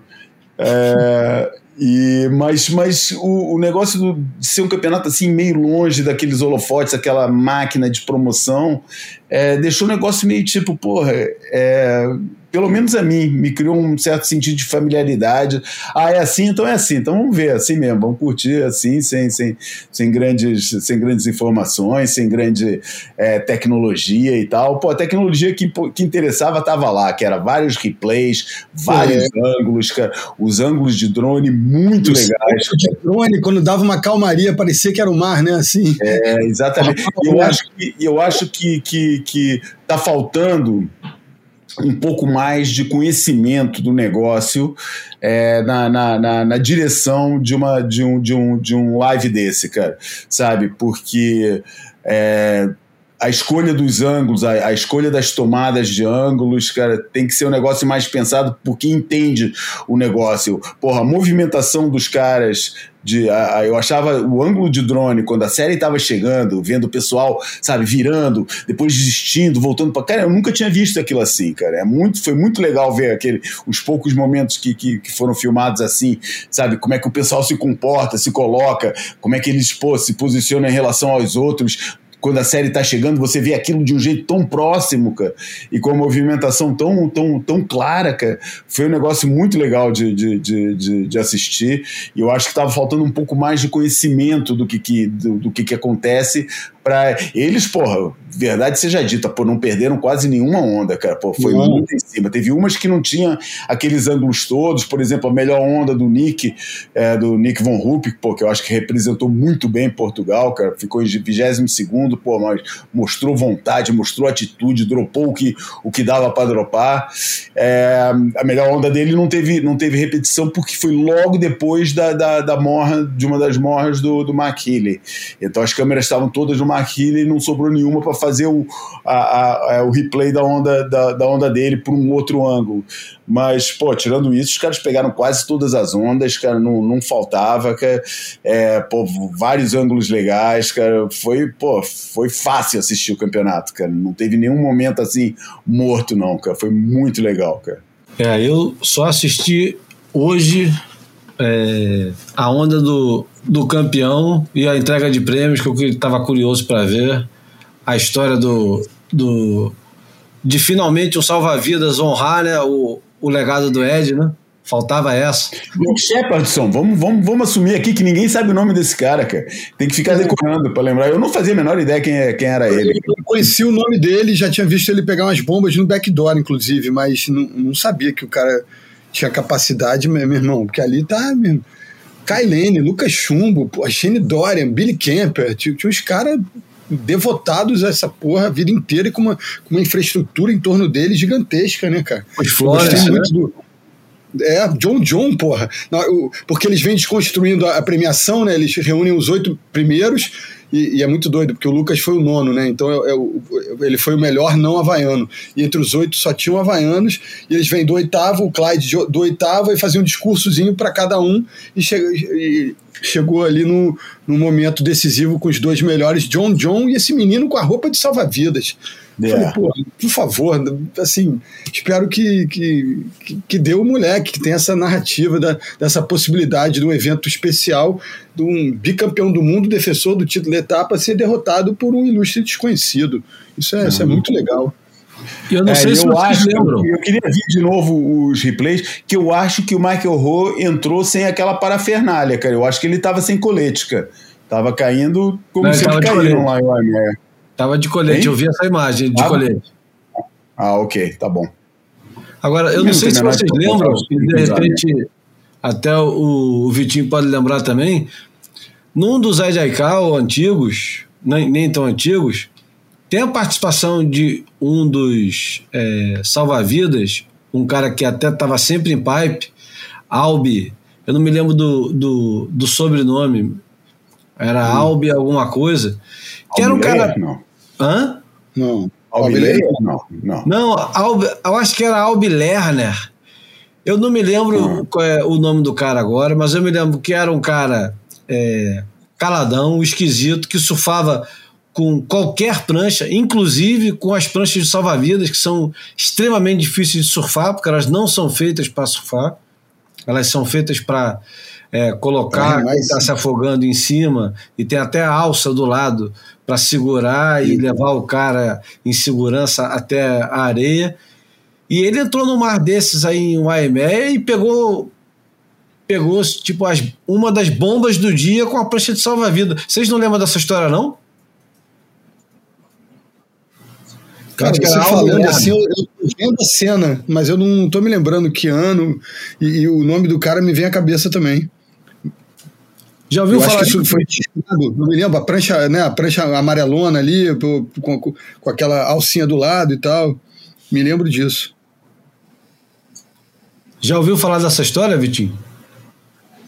Pior que não. Pra Não? mim é novo. Mas tu sabe quem é esse cara que eu tô falando? Um, um salva-vidas grandão, quase, quase meio gordinho, careca e que pegava tudo quanto era bomba. Não, cara. Mas que, que ano é isso? Porra, cara, aí, aí pegou pesado. Só de lembrar da história já é um esforço danado. Então provavelmente não tava vivo. Se pra ti lembrar da história foi esforço. Não, mas eu, eu acho que já era, já era a era da cobertura virtual. Por isso que eu tô perguntando. Entendi. Ah, ok. E eu, eu cheguei até a fazer uma pesquisa hoje, que na minha cabeça o Noah Johnson, não na época que ele ganhou o campeonato, porque ele ganhou em 99, eu achei que ele, ele tinha se transformado em salva-vidas depois, mas não, encontrei nenhum registro, não. E Bom, as meninas? Teve as meninas também, cara. Era outro enredo, né, cara? Esse campeonato teve a participação de várias mulheres e todas, porra, representaram, cara. Vou te falar. Aquela Kennedy mandou uma das maiores vacas do, do, do campeonato. Foi. Voou lá de cima, que nem. Que leste, que leste era aquele que ela tava usando? Era leste de corpo? É um negócio esquisito, é, eu acho que é amarrado no corpo, cara. Acho que ela não usa na perna, não, cara. Era leste de corpo, eu acho, cara. Que Ela isso. um- uma jaqueta que ela tava e o. Ah, por isso que tem aquela, aquele volume todo, também não entendi, não. Ah, acho era que- isso, cara. Eu, sei- eu vi que ela tava com, com, com, com, uma, com uma cordinha esquisita, cara, que, que não prendia no pé. Ela tava com o pé solto e a cordinha acho que prende no, no colete, eu acho, né? Não sei. É, ela passou direito. andando assim, os caras comentaram. É. E ela remando também, não tinha nada preso ao pé dela. Andréia Moller, que era outra brasileira, junto, junto com o Lucas Chumbo, que estava no, no campeonato, também, também mandou bem, cara. A, Ele- a porra, Justine, eu acho que é, eu acho que é mais ou menos seguro dizer que é a maior Big Rider é, feminina do momento. Acho que ninguém porra, supera É. ela. Porra, mostrou em tudo que é lugar. Jaws, porra, vai, Dois segundos já, é. ela pega em tudo que é lugar, cara. Não é. Não Eles é, não premiaram. Eles é, não premiaram. Não, é um não. não. Ela pega muito, cara. Que que é, Vitinho? Eles premiaram as mulheres? Não, cara, porque eles botaram juntos. Então, assim, é, eles não estavam fazendo uma, uma divisão para- é, paralela, separado, não. Ok, ok. Então, Eu achei que elas competiam juntos, mas tinha a premiação das mulheres. Tipo, é, ah, não, acho que não foi o Não caso. não. faço ideia, não faço a menor ideia. Tem muito pouca informação sobre isso. Prêmios especiais. Eu não sei de nenhum prêmio especial. Vocês souberam? Se alguém ganhou o prêmio O Atitude? Law ganhou um prêmio da, da, da Onda, o Commitment. Ele ganhou um. Quem, quem? O Law ganhou um. Ganhou lá um, um, um checão daqueles virtuais que da Hawaiian Airlines, que dava, sei lá. caraca, É. quando estavam anunciando e falando os- o- a quantidade de milhas, eu falei, caraca, o cara ganhou 250 mil dólares, na hora que, ele, que eles iam falar a quantidade de milhas, eu, alguém falou alguma coisa que em casa eu não pesquei. Quantas milhas eram? 250 mil milhas, eu acho. Ah, é? Airlines. Entendi. Pô, dá pra, dá pra ajudar numas boas 100 pernas ali. milhas, 150 mil. É, era, era, um, era um número meio absurdo, assim. Caraca, quando anunciaram, eu falei, que isso, cara? O cara ganhou todo esse dinheiro. Não é possível. É, porque hoje tem essa, né? Você ainda vende milha, né, cara? Então, assim. Mas o cara que viaja vai, vai usar pra, pra deixar de gastar dinheiro também, né? É, com certeza. Acabou de, falando aqui, Hum. acabou de aparecer um post do, no Surfline da onda do Luke Sharper. Ah, é? Foi absurda a onda, hein, cara. Muito, né? É, ele, ele quase que dá uma, ele quase que dá uma rasgada né, na onda, né, cara? Ele, ele vai ali, tipo, como é, ele até olha pra baixo e falei, pô, vou puxar? Não, não, não vou puxar, não.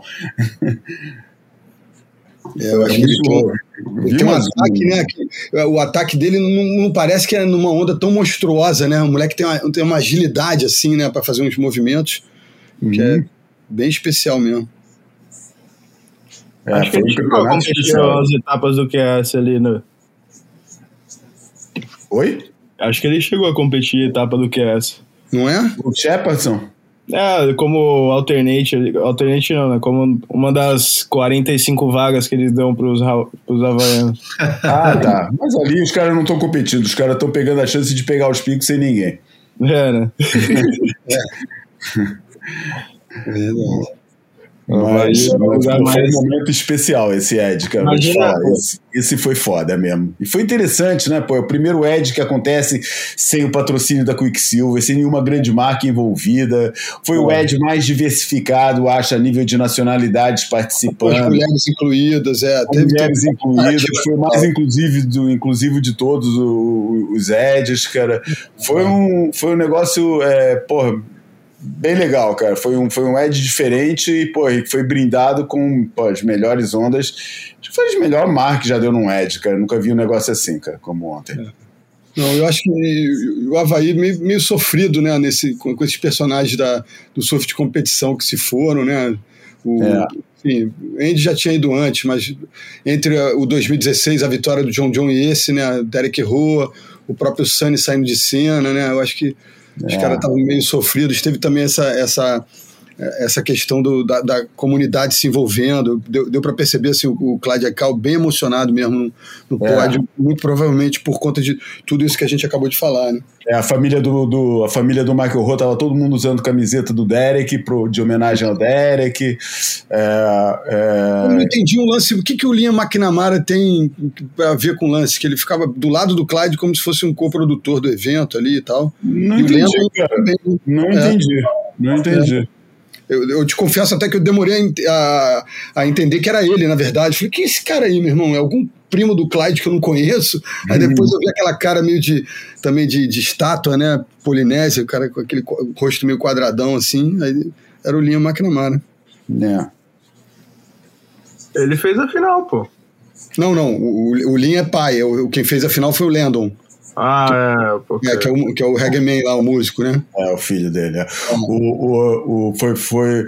É, eu achei também muito legal, cara, que o campeonato tenha sido assim, cara, numa fase que, porra, o Aimé tava assim, meio. Poxa de lado, já não tava com aquele prestígio todo, entendeu? Já todo mundo sabe Não, que as maiores ondas do mundo não, são lá. É, É. pô, tem desafios, né? Pô, Joss tem tubo, Nazaré é maior. É, pô, parece que, que, que tudo servia. E, pô, de repente aquilo reafirmou o lugar de Waimeia, entendeu? Tem, um, tem uma aura. Eu acho que no surf a gente não pode nunca desprezar esses enredos que vêm de outros tempos e outras histórias, cara. O surf é, um É. esporte que vive muito do seu, do seu legado histórico. Eu acho que a gente ia perder muito quando o surf deixar de ser, deixar de ter essa reverência com, com, com, com, com o passado, essa reverência com as lendas, essa reverência com, com, com o legado. Cara, eu acho que o dia que isso desaparecer, o esporte, como a gente conhece, é, é- morreu. Pelo menos para mim, vai, vai ser um negócio totalmente sem, sem interesse. Olha o próprio Vitor, caso do Vitor. Porra, que, que pô, tinha tudo para seguir o caminho tradicional da, da, de surfista de competição e agora está aqui numa, num- né, numa jornada de entender o negócio do, do, do deslize nas ondas de um jeito que ele nunca tinha pensado antes e que provavelmente nunca pensaria se tivesse mantido, mantido no mundo da, da- das competições, né? Então eu acho que é, que é super importante. muitas narrativas que devem ser valorizadas. E, e- e bem lembrado isso, essa questão de o Aimé no cenário ter perdido um pouco de espaço, mas ainda ah, ah, eu acho que no dia a dia dos surfistas ainda está lá, ainda é o, é o cenário do batismo das primeiras ondas acima de 15 pés que a galera pega, é, pô, todos os caras do, do North Shore né, também tem primeira experiência de onda grande ali, é, todas essas três ondas, né, Mavericks, Jaws e Nazaré, as máquinas estão muito presentes, né, e, e o Aimé, a máquina fica ali só como um auxílio para a segurança e não para o reboque do surfista. Então acho É. que tem mais esse ingrediente que realmente todos eles convergiram, né, e fizeram do, do evento. é, eu acho que o, o tempo vai dizer o quão histórico foi, mas a gente é, é muito legal a gente perceber logo depois dele acontecer todo esse valor, né, todo esse peso. É, Vitor, por exemplo, você aí na Califórnia, cara, é, você sentiu é, que você, ou você sente que na Califórnia o surf é vivido de um jeito diferente do que no Brasil por esse lado da, da, da história, ou é igualzinho, a molecada quer pegar as ondas e dar os aéreos, ninguém liga muito pro, pro que passa. Você sente um, um pouco essa, o peso da tradição na Califórnia? Você sentiu uma diferença quando você chegou aí, vindo do Brasil? Ah, com certeza, né, cara? Tem bastante gente, bastante tiozão na água, é, bastante moleque surfando com prancha diferente, é, longboarders também, tem bastante. É uma onda. Tem bastante onda soft, né, também. Acho que isso é um dos porquê. Mas é. Não tem tan, tanto surfista competição, assim, sabe? Tipo, Uhum, uhum. como no Brasil. É um crowd É, é é mais um estilo de vida do que um esporte, né? No Brasil é mais o lance do esporte mesmo, né? É, eu acho que é isso, cara. É. Agora, a gente conversou sobre o Waimea e não podemos esquecer de, de falar que o primeiro rei de Waimea foi-se nesse final de semana. O... No final de semana foi ontem mesmo, cara. Foi ontem mesmo, no mesmo dia, cara. Então, no domingo, É. ainda é final de no semana. mesmo dia do campeonato. É. Fala aí, vai, continua. Não, então, eu, ia falar o. Ele ficou conhecido como o pai do Tom Curry nos últimos anos, mas antes disso, ele era conhecido mesmo por ser o Pat Curry, o, o primeiro grande rei de, de Waimea, o cara considerado o.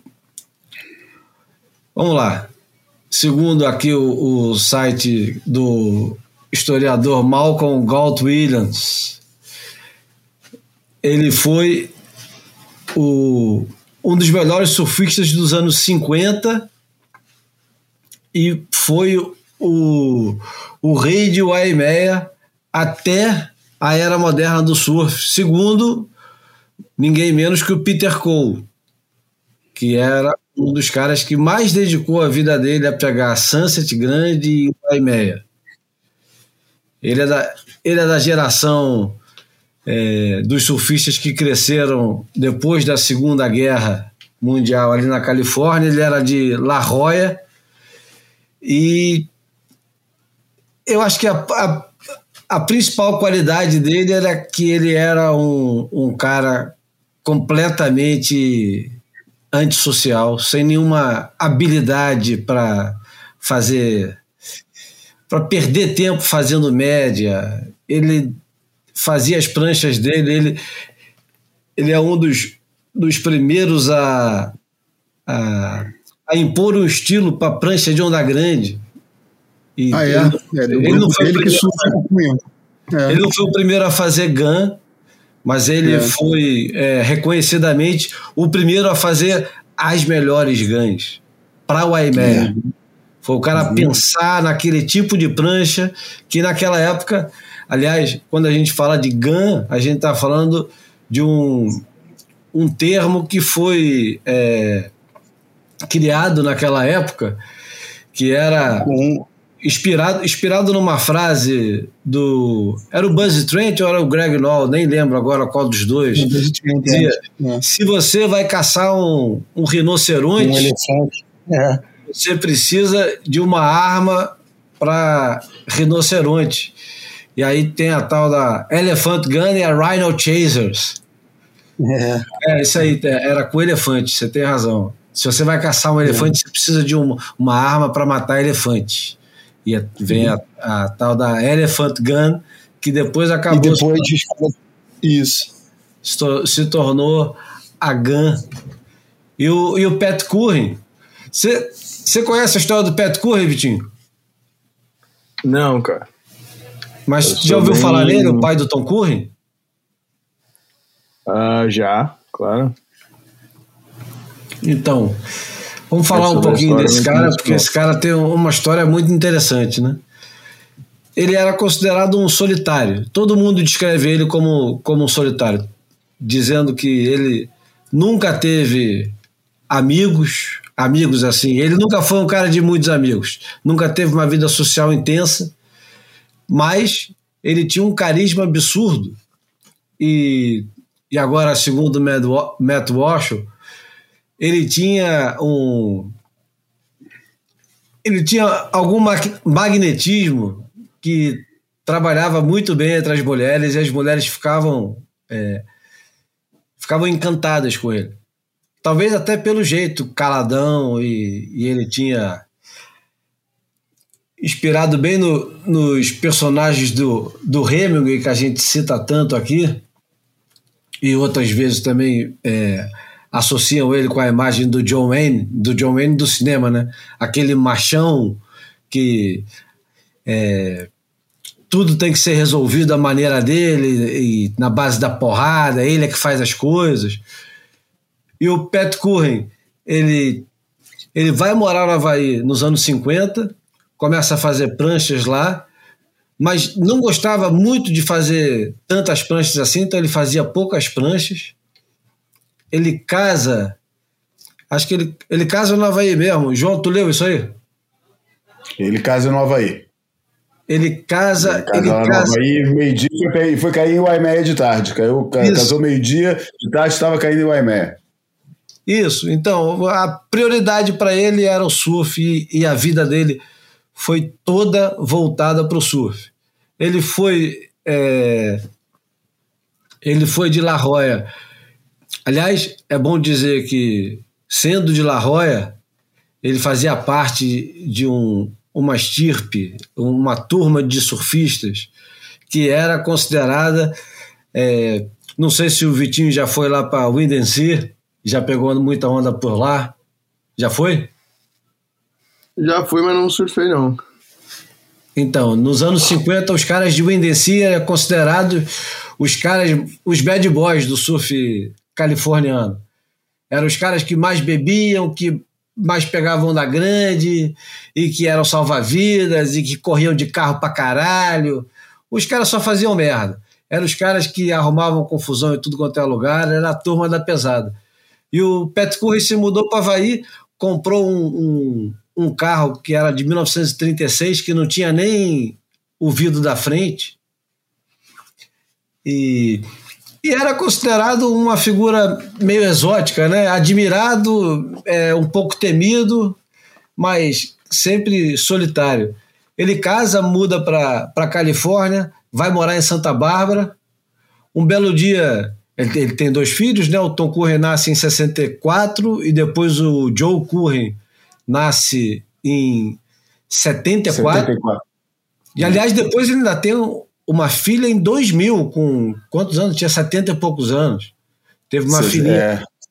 Que, aliás, eu nem sabia disso. Vocês sabiam disso? Que ele tinha uma filha que nasceu em 2000? Não. Soube agora pesquisando sobre ele, tá? Eu também. É, Para mim eram dois filhos. É. Então, o, o camarada, um belo dia depois de ter os dois filhos e morar em Santa Bárbara, ele resolve que a Califórnia está cheia demais de gente e ele vai embora de casa. Abandona a mulher com os filhos e só vai se divorciar mais tarde, né?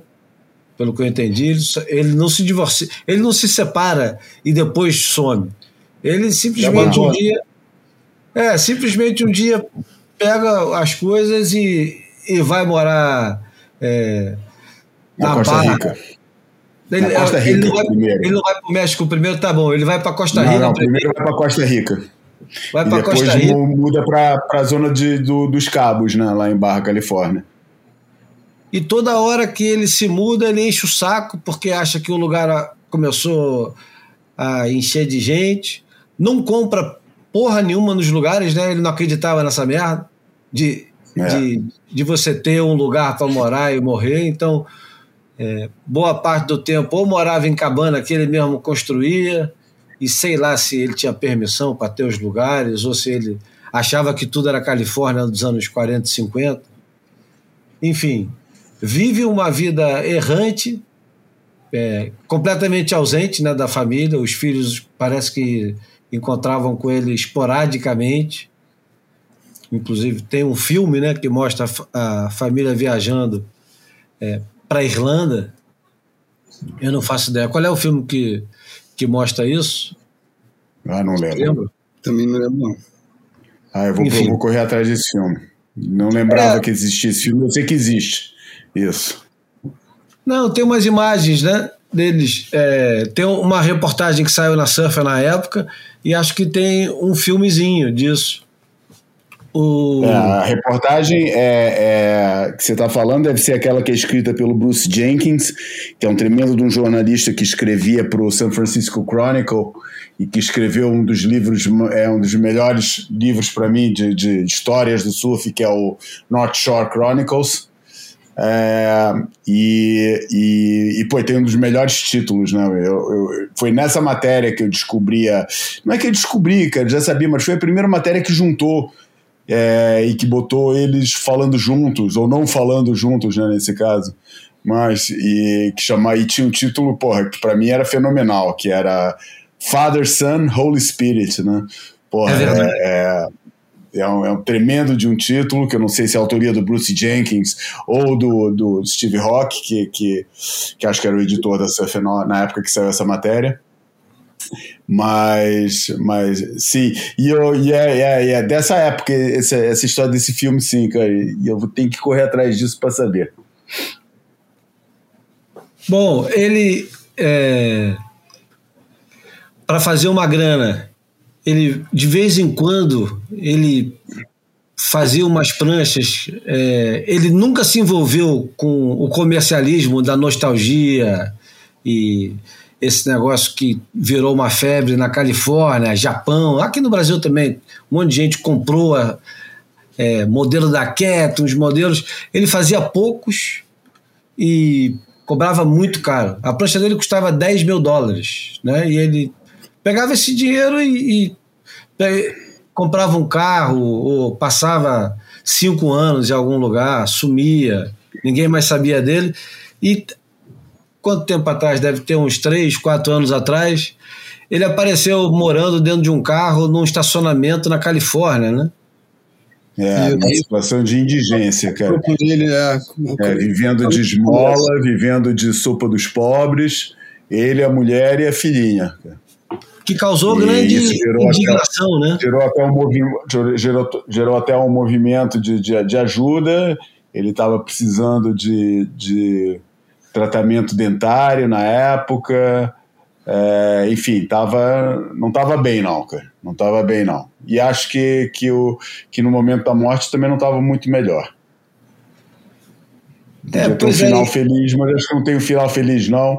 E é uma existência que eu, de fora, né, olhando de fora, com as limitações que isso tem, cara, daquelas coisas que o lado romântico vai falar que foi uma vida de paixão e dedicação ao surf. Me parece mais um negócio de fuga, viu, cara? É, de, ele mesmo fala isso, João. Ele, ele é. fala isso. É, tem uma entrevista que ele falou assim: é, a vida inteira eu fui empurrado para esses é, esses fim de mundo, Little Corners, sei lá, esses, esses lugares. Uhum. E a última vez, é. a última vez que ele surfou, ele falando, a última vez que eu surfei em Malibu foi em 1952. Eu não acreditei o quanto crowd estava. Eu nunca mais voltei. La Roya fudeu tudo. Depois eu fui para Havaí, uma merda. Costa Rica. Eu sempre fugi desses lugares. E afinal de contas o tempo está acabando para mim. Ele, ele achava, né, que o tempo estava sempre acabando para ele, que ele tinha que viver intensamente os últimos anos. E durou até os 90, né? Mas deve ter sido é. muito melancólico o, os últimos 30 anos de um cara que, porra, passou boa parte da, da sei lá, não dá para dizer que é juventude, né? Porque na juventude ele estava de, de curtição, mas depois da vida madura, sei lá, entre os 30, é que quando ele tinha 30, 30 era velho pra caralho, né?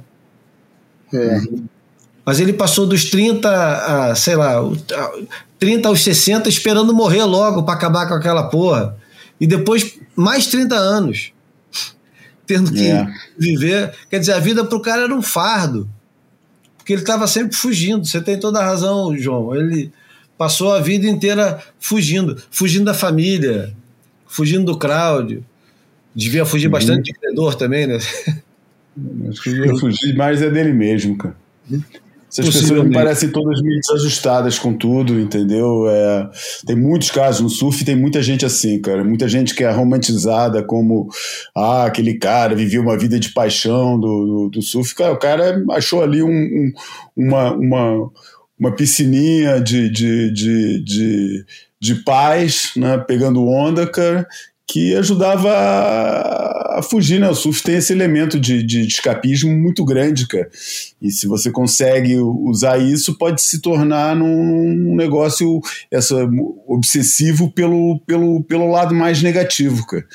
E não é obrigatório que, porra, a gente, o surfista adora enaltecer esse, esse é, é, o lado obsessivo é, do surf. E, e, nem sempre é um negócio saudável, né? não é só porque você só pensa em pegar onda, blá, blá, blá, todo mundo adora contar aquela história, pô, porque eu é, deixei é, mulher pendurada, porque faltei na reunião de trabalho, todo mundo adora contar essas histórias, né? Mas normalmente é feito num contexto de saudável, eu acho que como tudo, tem momentos em que, em que ou, ou situações em que não é tão saudável assim, entendeu? É o, porra, é, é o jeito do cara não ser internado, né? Entendeu? É o que mantém a minha sanidade. É o, é o meu último fio de, de, ligação com o mundo, é, com o mundo real. Porque de resto eu estou aqui é, vivendo a minha, minha trip e, e, ninguém, ninguém chega lá, ninguém alcança, ninguém, ninguém sabe como é que eu me sinto por dentro. E no surf, olha, eu consigo ali é, encontrar um, um, ponto de contato com a, com a realidade. Bom, fica Fica aqui nossa homenagem ao, ao Pat Curry. A pena que, que tenha que ser desse jeito, né? Imagino que, porra, nesse momento, quando o cara se despede de vez, aí é que a, a dor aperta mesmo, né? Quando os caras falam, porra, não vai ter outra chance agora de encontrar e conversar, fazer as perguntas, né? Porque esse cara devia ter muita história para contar, né? Imagina. Porra. Mas o cara era ele nesse meio, no meio desse lado assim meio meio coisa, né? Meio é, meio não, totalmente fugidio, recluso, calado, mudo. Ele tinha umas coisas depois muito.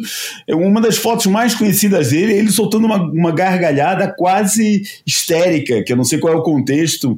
E ele depois parece que ele tinha um humor muito é, é, muito peculiar, né? Ele teve uma época que acho que ele alugou uma casa no Hawaii, montou uma mesa gigante é, no, no, no, na casa, acho que derrubou parede e o cacete para botar a mesa. Daí chamava o pessoal para jantar lá, mas ele ficava assim, tipo, presidindo a mesa com um chapéu de viking na cabeça. Pô, que viagem leva o cara a fazer isso, né, cara?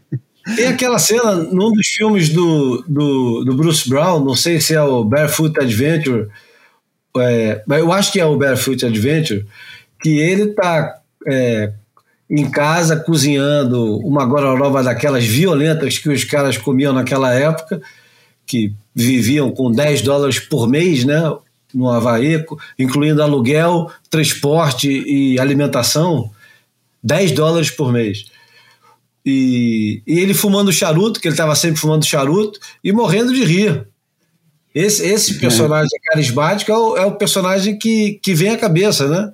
E espero que, que seja o personagem que fique melhor do que a imagem melancólica do Coroa morando meio abandonado no estacionamento e pe é. pedindo dinheiro para sobreviver no dia seguinte. É, mas com mais, por mais melancólico que seja o negócio, é daí também que veio o fascínio, né? Pra quem tá do lado de fora, né, cara? É um, porra, é um personagem fascinante. É. Não é? Pô, ele tem enigma, sabe? Tem, tem historial, tem legado, tem. Cara, tem tudo, cara. Porra, e no, eu, um pouco como eu escrevi no, no, no, post que eu fiz sobre o, sobre o, negócio no, no, Instagram, cara.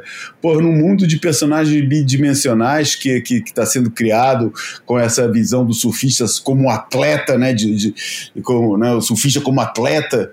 Máquina é, de acho que, eu, acho, eu acho que dá uma profundidade, cara, da, a, toda a, a, a controvérsia, é, todos os seus paradoxos, todo esse lado dá uma profundidade, uma textura de personagem para ele que torna o cara pô, num, num, numa, coisa, numa coisa incontornável.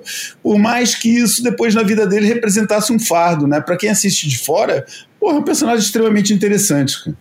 Yeah. Assim são criadas as lendas, né? Eu acho é. que essa, essa característica de ser pouco vocal e ainda ser meio irônico, meio debochado, tá no sangue, porque é. o pouco que eu convivi com o Tom, ele tem isso, né? Ele não gasta muita palavra, não, mas volta e meia ele, ele saía com uma, com uma tiradinha irônica, debochada, inteligente. É assim. engraçado, cara. O Tom Cruise tem um lado muito engraçado, assim, dele, pegando ele assim de jeito. Ele É. deu pra ver bem isso lá naquele campeonato do- dos Masters que a gente foi em 2018. É, ele tava bem assim, tava bem solto, bem divertido, bem interativo. Bom, e é, só para botar aqui por último o questionário de 1963 que o Pat Curry responde, que mostra bem o, a, a personalidade do sujeito. O que você mais gosta do surf? Sem resposta. Clube que você é afiliado? Nenhum. História pessoal no surf? Ou a história no surf que ele tinha? Sem resposta. Hobbies? Sem respostas. Outros esportes de, do seu interesse? Mergulho. Planos para o futuro? Sem resposta. É, qual é a tua visão do surf? Sem resposta. É engraçado, Tá né? Pô, Esse cara o é- cara podia ter pago cerveja pro cara, feito alguma coisa pra, pra sair metade com resposta, pelo menos. Bom, aproveitando então que o Curry não falou nada, a gente vai falar agora. E antes da gente falar, quem vai falar vai ser o, o Vitor Bernardo, que vai falar sobre imagem falada. Primeiro, a vinhetinha. Fotografei você na minha Rolleiflex.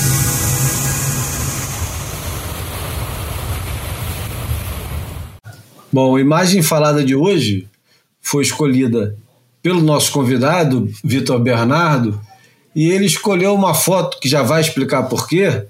Eu não sei se ele conhece a fotografia que é, eu diria que inspirou essa foto, mas talvez ele nem conheça, então não pode ter inspirado, que é uma foto tem uma foto dessa do Buttons com o pé bem no bico da prancha em Velziland, que é linda, mas tem outra também do Mark Richard com o pé muito no bico da prancha em Off the Wall, que é incrível de biquília. Conta aí, Vitinho, por que, que você escolheu essa foto e aonde que foi, que prancha está usando?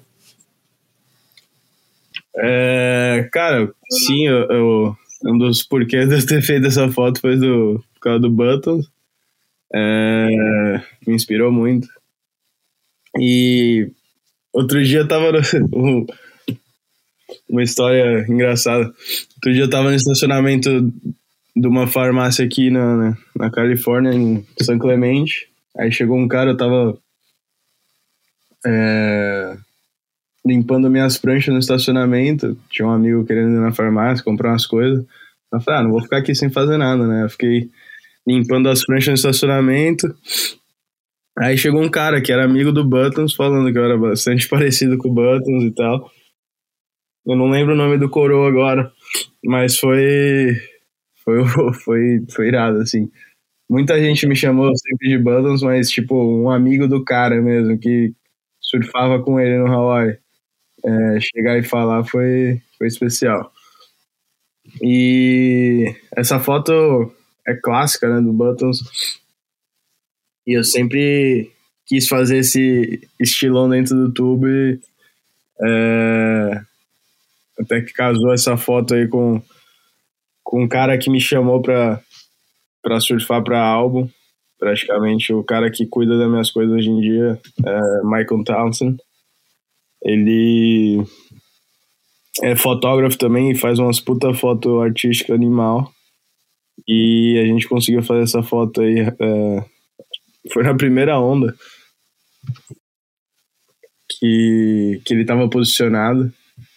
É, um slabzinho aqui na, na Barra Califórnia. E é um- uma parada que eu sempre quis fazer dentro do YouTube e, tipo, nunca tinha feito. E aí, a primeira vez que eu fiz, saiu a foto animal, tipo, funcionou certinho, tudo, tudo casou bem direitinho como deveria ser. Foi irado. E é uma foto que é, vai ser muito marcante, é muito marcante pra mim por ter por ter sido assim meio que o início do meu da minha carreira como surfista free surfer, né? Um surfista de que não busca resultados em campeonatos e tal. E é uma prancha do modelo de Jack Freestone.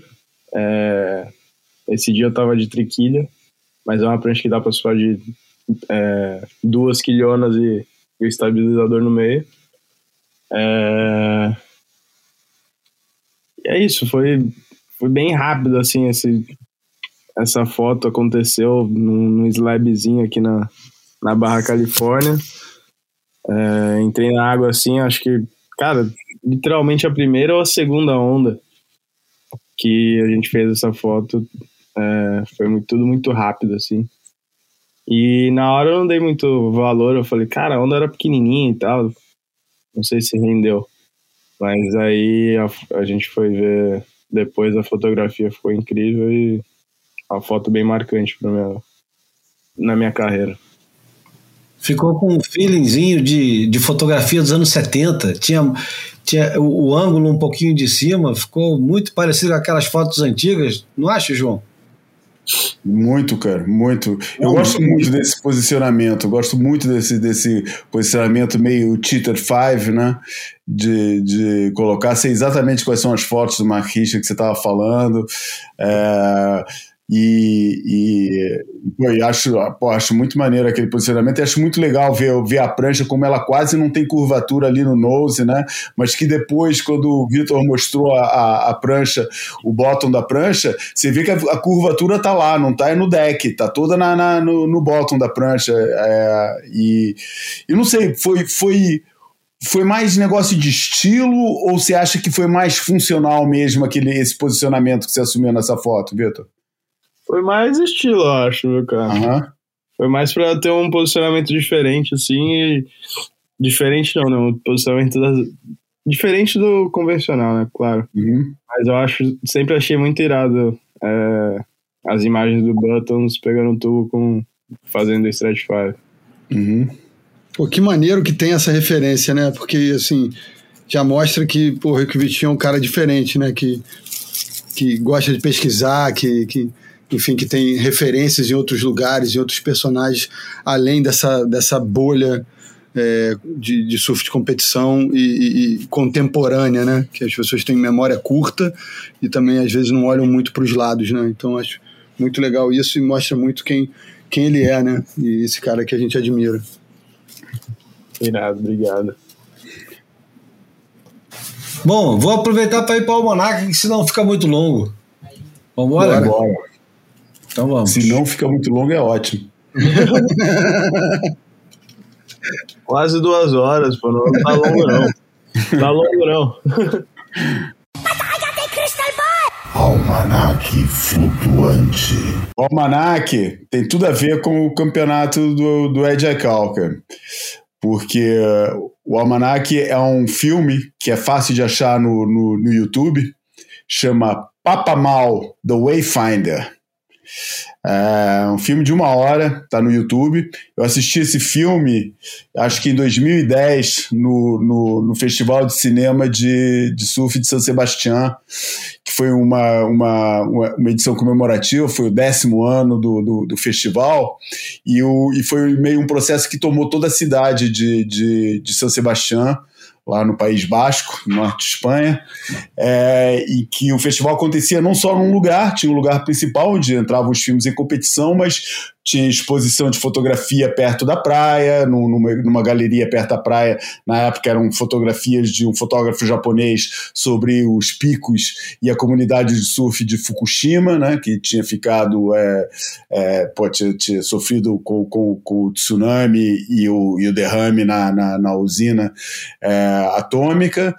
É, e tinha vários acontecimentos que aconteciam um pouco por toda a cidade é, no, no, Castelo, teve projeção de filme no Castelo, é, e, e, e, tem um centro é, de estudos marinhos lá em São Sebastião, onde foi projetado esse filme Papa Mal do Wayfinder. Bom, quem é o Papa Mal, cara? O Papa Mal era um, um, um, polinésio, ele é um habitante de uma ilha que tem uma, um, um país-ilha pequenininho, que tem um quilômetro e meio, que nem sei como é que chama, tem um nome assim, fica ali nas Carolinas do Sul, é, por isso faz parte ali da, da, da Micronésia. É, e ele mora numa ilhazinha que tem 500 habitantes e, é, e ele era professor numa faculdade que ensina tradições é, polinésias. E, e na época, a, a sociedade que se dedica a esse, é, aos estudos da, da, da, dos povos é, polinésios construíram, tinham construído o Roculea, que era um barco construído segundo as tradições todas que eles conseguiram arrumar, arrumar vamos, vamos lembrar, né, sempre que, a, que, a, que as civilizações polinésias não tinham escrita, né, não tinham a palavra escrita, era tudo através de cantos e histórias, não, não, as coisas eram passadas de, de, de pai para filho, é, de, da boca para o ouvido e assim ia, né. Então, reunindo tudo que eles conseguiram reunir de registros já da época da colonização é, é, é da, das ilhas, pós, pós James Cook, é, tudo que eles conseguiram reunir para construir uma, uma réplica das canoas que fizeram a grande travessia da, da Polinésia até o Havaí, que é, eu acho que sem grandes dúvidas, a maior epopeia marítima do, do, do ser humano. Né? Principalmente porque eles usavam um método de navegação sem instrumentos, eles não tinham instrumentos nenhum, não tinham bússola, não tinham sextante, não tinham nada daquilo que as navegações europeias é, utilizaram. E, e, eles liam, eles se orientavam com, através da, da, das, das estrelas, através do reconhecimento das, das, das, é, das correntes marítimas. Eles olhavam na superfície e sabiam que lugar que eles estavam, só olhando a superfície do mar, eles sabiam reconhecer em que lugar do oceano é, que eles estavam, né? Agora imagina, né, cara, no meio do Oceano Pacífico, né, a maior área é, uniforme que o planeta tem. Enfim, o Papa Mal dos professores que ensinavam nessas escolas lá na, na, na Polinésia, ele foi o único que, que eram três professores que ensinavam na escola essa, essas artes da navegação sem instrumentos. E ele foi o único que acedeu aos pedidos da Sociedade de, de, de, de Estudos Polinésios para ensinar, para passar, para partilhar esse conhecimento. E assim foi, cara. Ele partilhou o conhecimento dele é, e a viagem inaugural do Rokuleia foi do Tahiti pro, pro, pro Hawaii, cara. É, ou do Hawaii pro Tahiti, agora, porra, agora não tô lembrando, cara. Já faz muito tempo que eu assisti o filme. Mas o, o, tem muitos vídeos, muitos vídeos, aliás, sobre o, o, o na verdade, o Papa Mal, o nome dele era Mal Piailug. É, mas, enfim, eles fizeram essa primeira viagem, que aliás deu merda, né? Porque o pessoal começou a, a discutir, já não lembro qual era a razão, mas teve, teve porra, saíram na porrada no meio do, do, da viagem, saíram na porrada. Pô, e o cara ficou, pô, putão com a história, falou, cara realmente eu não devia nem ter partilhado o meu conhecimento com vocês, pô, sabe, xingando homem branco, aquelas histórias todas, e, pô, e abandonou o negócio, né? Abandonou o, o, o tal. E anos depois, a viagem que o, onde o Ed Aikau estava e que acabou é, é, virando o barco no meio da coisa e que causou a morte, essa história né, conhecida por todos, né? É, o, essa viagem foi, era, era uma tentativa é, dos havaianos de pô, se, se retratarem e, e, e, pô, sabe, conquistarem o perdão do, do, do Papa Mal é, por causa do que tinha, tinha sido tinha, tinha é, é, resultado mal na primeira viagem. E foi aí que o, que o, que o barco é, virou, né? Entre, entre acho que entre Oahu e Molokai, o, o barco virou é, virou de noite, é, os barcos, os aviões que passavam, os barcos que passaram, ninguém viu os, os fogos, né, os flares que eles lançavam de, de, de resgate. Passaram a noite inteira no mar, daí no meio-dia do dia seguinte, o, o Ed Aikau pegou a prancha e falou: Cara, vocês fiquem aí que eu vou tentar remar, vou remar até uma ilha, e ele queria chegar em Maui é, para buscar ajuda é, passado pouco tempo, um barco, um, um, não, um avião avistou o, o, os fogos que eles tinham, né, os fogos de resgate que eles tinham, mandou um barco ser resgatado, resgatar, todo mundo sobreviveu, o barco mesmo foi, foi resgatado e depois reconstruído e fez várias viagens depois disso, o Ed Aikau é que, é que não sumiu. Enfim, o filme está lá, chama, de novo, chama Papa Mal The Wayfinder. É claro que a gente vai botar isso no boiapodcast.com é, para poder para evitar até de ir lá no, no, no, no YouTube procurar. A gente dá de, de, de lambuja é, e eu achei que, pô, tinha tudo a ver partilhar esse, esse filme num, num, num sabe, num, num, episódio que a gente falou tanto do Ed Aikau e de Waimeia e, e, de toda essa herança, né? Do, aliás, o Ed Aikau, né, a gente não falou muito do Ed, né? Mas, pô, todo mundo já sabe, né? Que, que era praticamente realeza é, no, no, no, Hawaii, é, dava um episódio inteiro do Boy só para falar do Ed Aikau. A gente até considerou aqui, antes de, de, de falar desse filme, falar do, do, do livro do, do, do Eddie, Wood, Eddie Would Go, né, que é a biografia do Ed Aikau, que vale muito a pena. Mas, enfim, fica aí essa dica do filme, Papa Mal, é, de, de uma hora, cara, vale a pena assistir, além dos outros vídeos todos que tem a ver com, com essa história. É, é, que é bem, é bem interessante. É para lá, né, a cultura havaiana para lá do surf, né, ou, ou, ou, pelo menos que não tem o surf no centro da história. Acho que, que vale a pena é, aprofundar um pouco esse, esse conhecimento e eu acho que quem vai assistir é uma história bem, bem, bem interessante, cara. Acho que ninguém vai se arrepender de assistir o filme, não. Já pesquisei aqui, já, já achei o link e vou dar play hoje à noite. Mete bronca. Depois que a gente te largar, né? Depois que a gente deixar você ir embora, né? Que horas são aí, Vitor? São duas da tarde. A mulher tá oh. querendo almoçar aqui. Tem duas horas já. Então vamos lá, dá partida nisso. A gente agora vai para a porta, que normalmente demora mais meia hora. Não, tô brincando. A gente vai para a porta para encerrar. Eu Mas vou pro fogão. Antes, antes de, de encerrar, é a nossa última homenagem, além do, do Pat Curren, vai ser a homenagem ao Dave Crosby, que morreu no dia. Foi no dia 20 que ele morreu? Pô, já foi assim há tanto tempo? Ah, não, não. Dia 20 também não é tanto tempo assim, não. É, é hoje é 23. É, foi agora, não sei se foi dia 20 exatamente, mas morreu agora. Enfim, quem é, escuta o Boia com alguma frequência já ouviu falar do David Crosby mais de uma vez aqui, porque a gente é, já colocou, por exemplo, o Marrakech Express, quando convidamos o Tito Rosenberg, ele escolheu a música, uma composição dele, do, do Crosby, Steel Nash.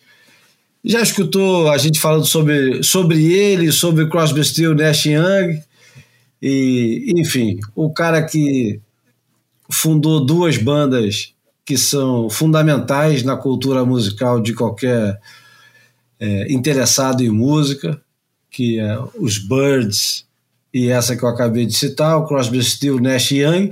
Aliás, Crosby, Steel, Nash Young, Crosby, Steel e Nash e o Crosby Nash, né?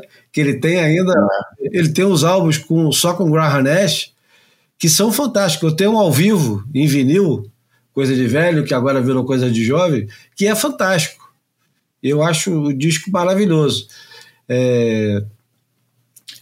Antes de dizer qual a música e por quê, que quem vai falar vai ser o João, eu já vou me despedindo e agradecendo a presença e a paciência do Vitor Bernardo, que quando aceitou o convite mal sabia onde estava se metendo, né? Obrigado. Obrigado, Vitinho. Eu que agradeço aí o convite, pô. É, muita história de, de, sobre o surf e várias outras coisas que eu preciso saber. É, como eu falei, tô seguindo aqui já, vou, já baixei vários capítulos aqui. Não sei se eu vou, vou ouvir todos os cento e poucos. mas é, vou estar sempre dirigindo e ouvindo o podcast de vocês. É, agradeço de coração aí o convite. Tamo junto, a gente se vê na, no outside. Beleza. Aliás, eu não recomendo dirigir escutando boia porque dá sono, cara. Então é melhor você dá fazer. Sono. Dá nada, é charme do Júlio, Vitinho. É charme dá do Júlio. Dá nada, pô, dá nada. Aqui na Califórnia, a gente, tudo, tudo que você quer fazer é freeway e dirigir, então. é, um tempozinho vale a pena. É, o bom é que você já chega no lugar que você estiver indo, você já chega com história para contar, sempre. É, eu já falo, caraca, tu sabia disso aqui, ó. Bom, obrigado, Bruno Bocaiúva. Porra, obrigado você, Júlio. Obrigado, João, e especialmente o Vitinho, por, por trazer esse, esse frescor, trazer, é, trazer essa, essa áurea bacana que ele tem para estar tá perto da gente. É, mesmo de longe, estou sempre torcendo por ele. Então, é isso. Obrigado, Vitinho. Valeu, João, Júlio, amigos e amigas. Semana que vem tem mais. Bom, e agora finalmente agradecer o João, nos despedindo aos poucos, e ele vai dizer por que, que ele escolheu essa música e o que mais que ele quiser dizer sobre o David Crosby, que eu vou te contar uma coisa. Dá, dá quase um episódio. Vamos embora. Ah, dá. Daí eu não vou entrar por aí, não, cara. É, posso falar, quem quiser pesquisar, pesquisa sobre a família do David Crosby. Vocês vão ver a zona que aquele negócio é, cara. É um tal de ex-marido casado com ex-mulher e mora todo mundo junto, é uma loucura, cara. É, é, saiu uma reportagem de capa até na Rolling Stone uma vez, The New American Family porra, mostrando só as relações e as interrelações daquela família, um negócio totalmente louco. É um personagem também, que a gente está falando, bem paradoxal, bem controverso, entendeu? Foi preso por porte de armas, foi preso várias vezes por posse de drogas, é, é, enfim, é, é, por, por outro lado, é um dos ícones do movimento Paz e Amor do, do, dos anos 60, enfim, é uma personagem fascinante que quem se interessar por esse assunto vale a pena pesquisar, porque todo, tudo aquilo que a gente sabe dos anos 60, com, seus, é, com a sua mitologia e, e suas incongruências, está é, personificado nesse sujeito é, que pô, é um hippie que nunca deixou de seca. E é engraçado, a memória mais emocionante para mim que eu, que, eu, que eu guardo do, do, do David Crosby é do Live Aid de 85, cara quando o Crosby, Stills, Nash Young se apresentou e eles cantaram uma versão da música do Neil Young, é, Only Love Breaks Your Heart, cair a cara, que tem um vídeo, tá também no YouTube, que aliás também vai estar no boiapodcast.com. É, o, o, vídeo mostra alguns planos da, da, do David Crosby, e ele tá falando, cara, o meu sonho, o sonho voltou, entendeu? Ele tava se sentindo em Woodstock de novo, cara. É, e, e aquilo me tocou muito porque eu, eu, eu sei que ele sempre foi o desajustado da história, né? Ele, ele, ele acreditava naquele sonho mesmo e, e enfim, enfim, é, é, aquela imagem marcou. Cara, e essa música, cara, o Almost Cut My Hair, cara, quase cortei meu cabelo, como se fosse a coisa mais terrível do mundo, né, cara?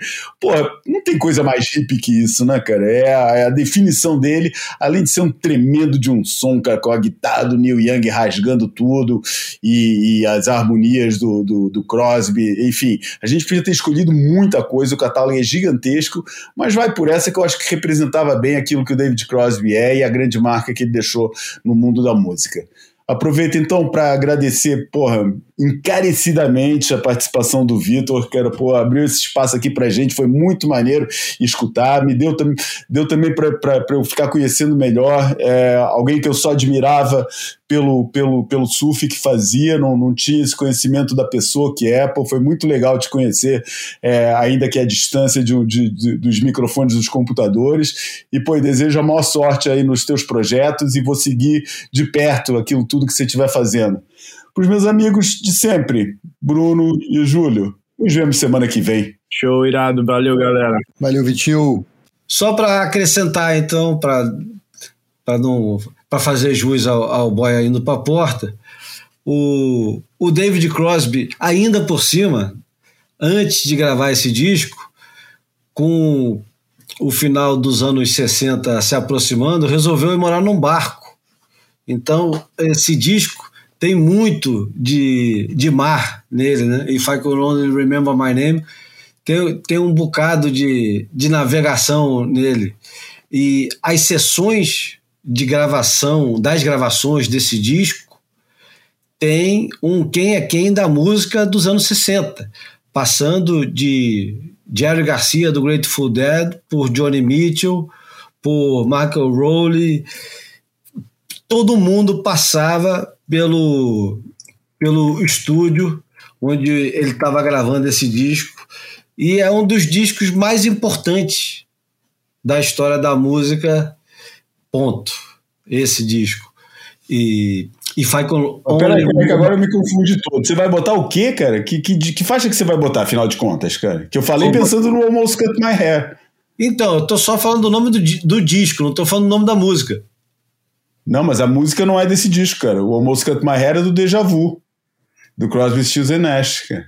Ah, então fica o concerto aqui. fica o concerto. Fica o concerto, mas a, a informação tá dada. Almost Cut My Hair. Eu escolho, bota, uma de cada um e pronto. Não, vai o Almost Cut My Hair, que é essa mesmo. E outra coisa também para lembrar do, do. A gente do... bota no no, no Boy Podcast, a gente bota lá o link pro, pro If I Could Only Remember My Name. Então, e outra coisa também é que ele era um baita de um hippie desses anti-autoridades e sempre foi um rebelde do cacete, o que faz ele um personagem ainda mais fascinante. Vamos lá, até a semana que vem. Esse foi o Boia 183. Abraço.